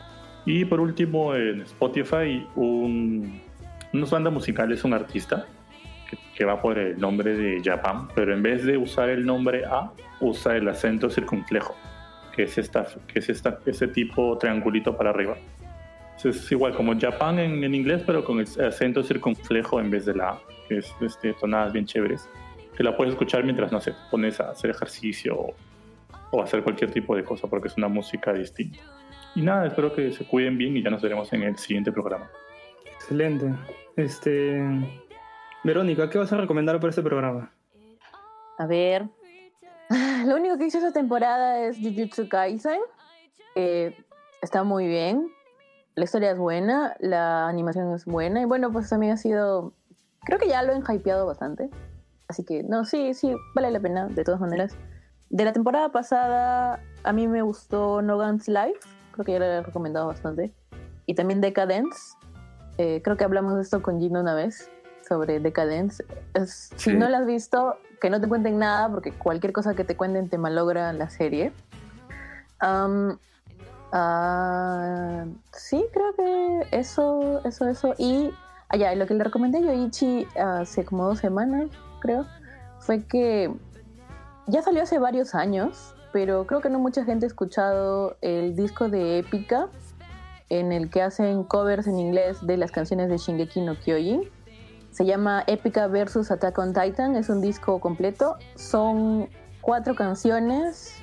Tres son, me parece que tres son openings y uno, uno es otra cosa. Y, cuatro más que son solamente en, en acústico, solamente la música. Y ese, ese disco es muy bueno. Así que eso, eso sería en música. Nada más. Mm, Bueno, este, en chino, no sé qué vas a recomendar en ese programa. Te voy a hacer una recomendación precisa para, para ti, Barbón. A ti que te encanta uy. el fútbol. ¿El fútbol? El fútbol. ¿El fútbol? El he fútbol. escuchado del fútbol. El fútbol. Ajá. ¿Te encanta el fútbol? Sí, hay una serie de, de Apple TV que, que es Ted Lasso. ¿De lazo? Ted, Ted Lasso. Ah, ya. El Te te lanzo. Yo había escuchado Te lanzo. ¿Cuándo no? La lanzadera el barro. Ted Lasso, que es con este patita, no sé cómo se pronuncia su nombre, que es este. El que salía en los Millers. Este, ¿cómo se llama? ¿Cómo se llama este patita? Sí, sí, sí. Sí. Ahí está, Daniel J- Jason Sude- Sudeikis. Sadikis. ¿Cómo chucha se pronuncia? Jason Sudeikis. Ah, Ahí está. Sadekis. Como sea. Ya, él, él- él- en, esta serie, pues, Ted Lasso, él es un, él es un gringo, ¿no? Que ha dirigido un pequeño equipo, pues, de fútbol americano. Y lo contratan para dirigir un equipo de fútbol, balompié, de la Premier League.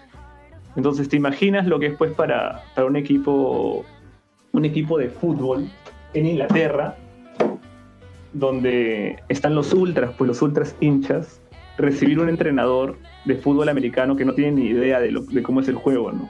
O sea, la serie encima es súper divertida porque, o sea, hay varios estereotipos, pues, de lo que son, pues, la cultura, pues, de, de los, de los estadounidenses, ¿no? Y de lo que son, pues, de los británicos, ¿no? Y cómo se burlan de unos y otros, ¿no?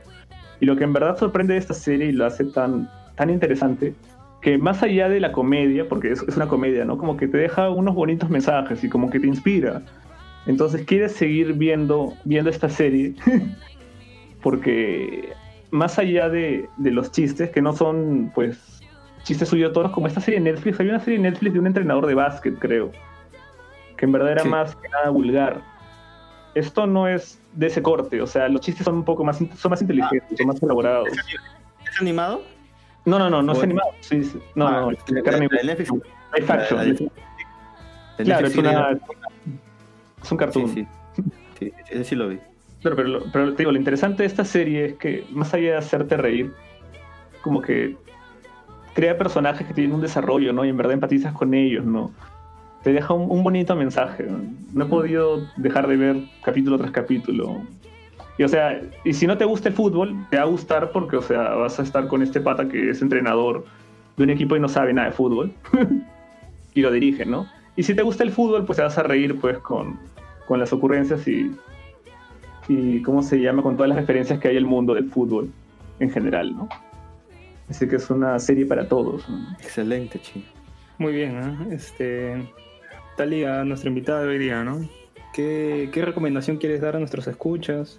Ver, recomiendo dos cosas. Primero, una película que la mencionaron hoy, Ninja Scroll, que es de este director Yoshiaki Kawajiri, que también recomiendo toda su filmografía, ¿no? Desde Demon City Shinjuku, Vampire Hunter the Bloodlust, Wicked City, ¿no? Porque este director es, es brillante y, Ninja Scroll también, ¿no? O sea, para las justo ahora que hemos estado hablando de los vagabundos mercenarios, ¿no? Pero samuráis, bueno, Ronin, este aquí es, es uno ninja.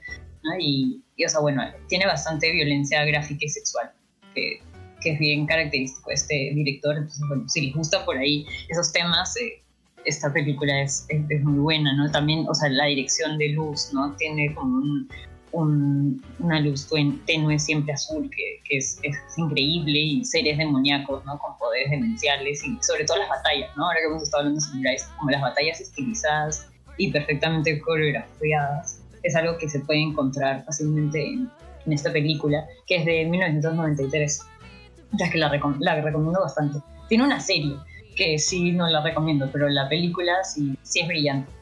Y también quería recomendar eh, Natsume Nishiyu, que es un anime, no sé si lo han visto, que o sea, es de un chico, eso es, es bien diferente. eh, esa recomendación, porque esta sí tiene como un ritmo calmado ¿no? y agradable y es sobre el mundo espiritual japonés. Es un chico que por herencia puede ver yokais, que son estos seres, eh, estas criaturas eh, sobrenaturales japonesas, ¿no? y él tiene que devolverle a cada uno de estos yokais que se encuentra. Es un slice of life, ¿no? Entonces cada capítulo, o sea, no hay como que una gran historia, pero siempre o sea, es muy bonito porque está ambientado como en el bosque y, y siempre hay como mucho del mundo espiritual japonés y, y del folclore. ¿no? Para los que les, y él tiene que devolverle los nombres a cada uno de estos yokais. Porque tiene ahí una conexión con tu abuela. Entonces, si les gusta como ese tema de los yokais, kamis, creo que, ¿no? Y el shintoísmo, creo que podría ser un anime para, para los que quieran acercarse más a este mundo. Excelente. Y bueno, este voy a ya finalizar con mi recomendación. ¿no? Voy a recomendar una edición de, de un libro que es este, la, nar- la narrativa completa de, de H.P. Lovecraft. Es esa una edición de, de Valdemar, ¿no? Gótica. La pueden encontrar en Comunitas por, no sé, pues 140 y algo soles, más o menos. Es una edición bastante completa. ¿eh? Estamos hablando de un tomo de, no sé, pues casi mil páginas. Y, y en verdad es, es muy bonita. Me, me gusta mucho este, cómo trabaja Valdemar esos tomos, ¿no? Le da justamente este, ese estilo gótico que cae tan, tan bien, ¿no? Con este autor. Tiene dos volúmenes, uno y dos.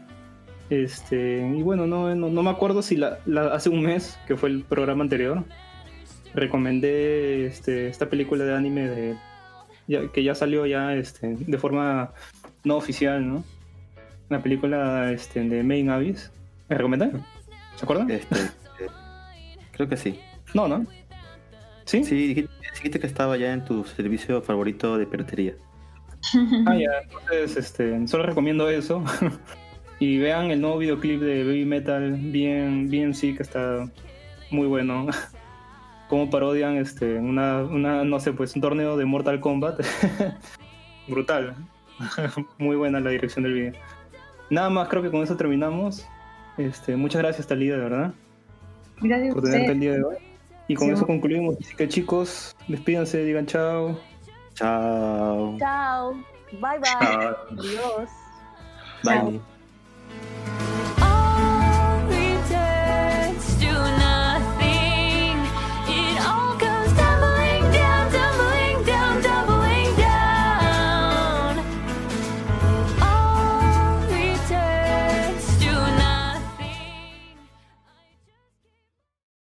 Continuará.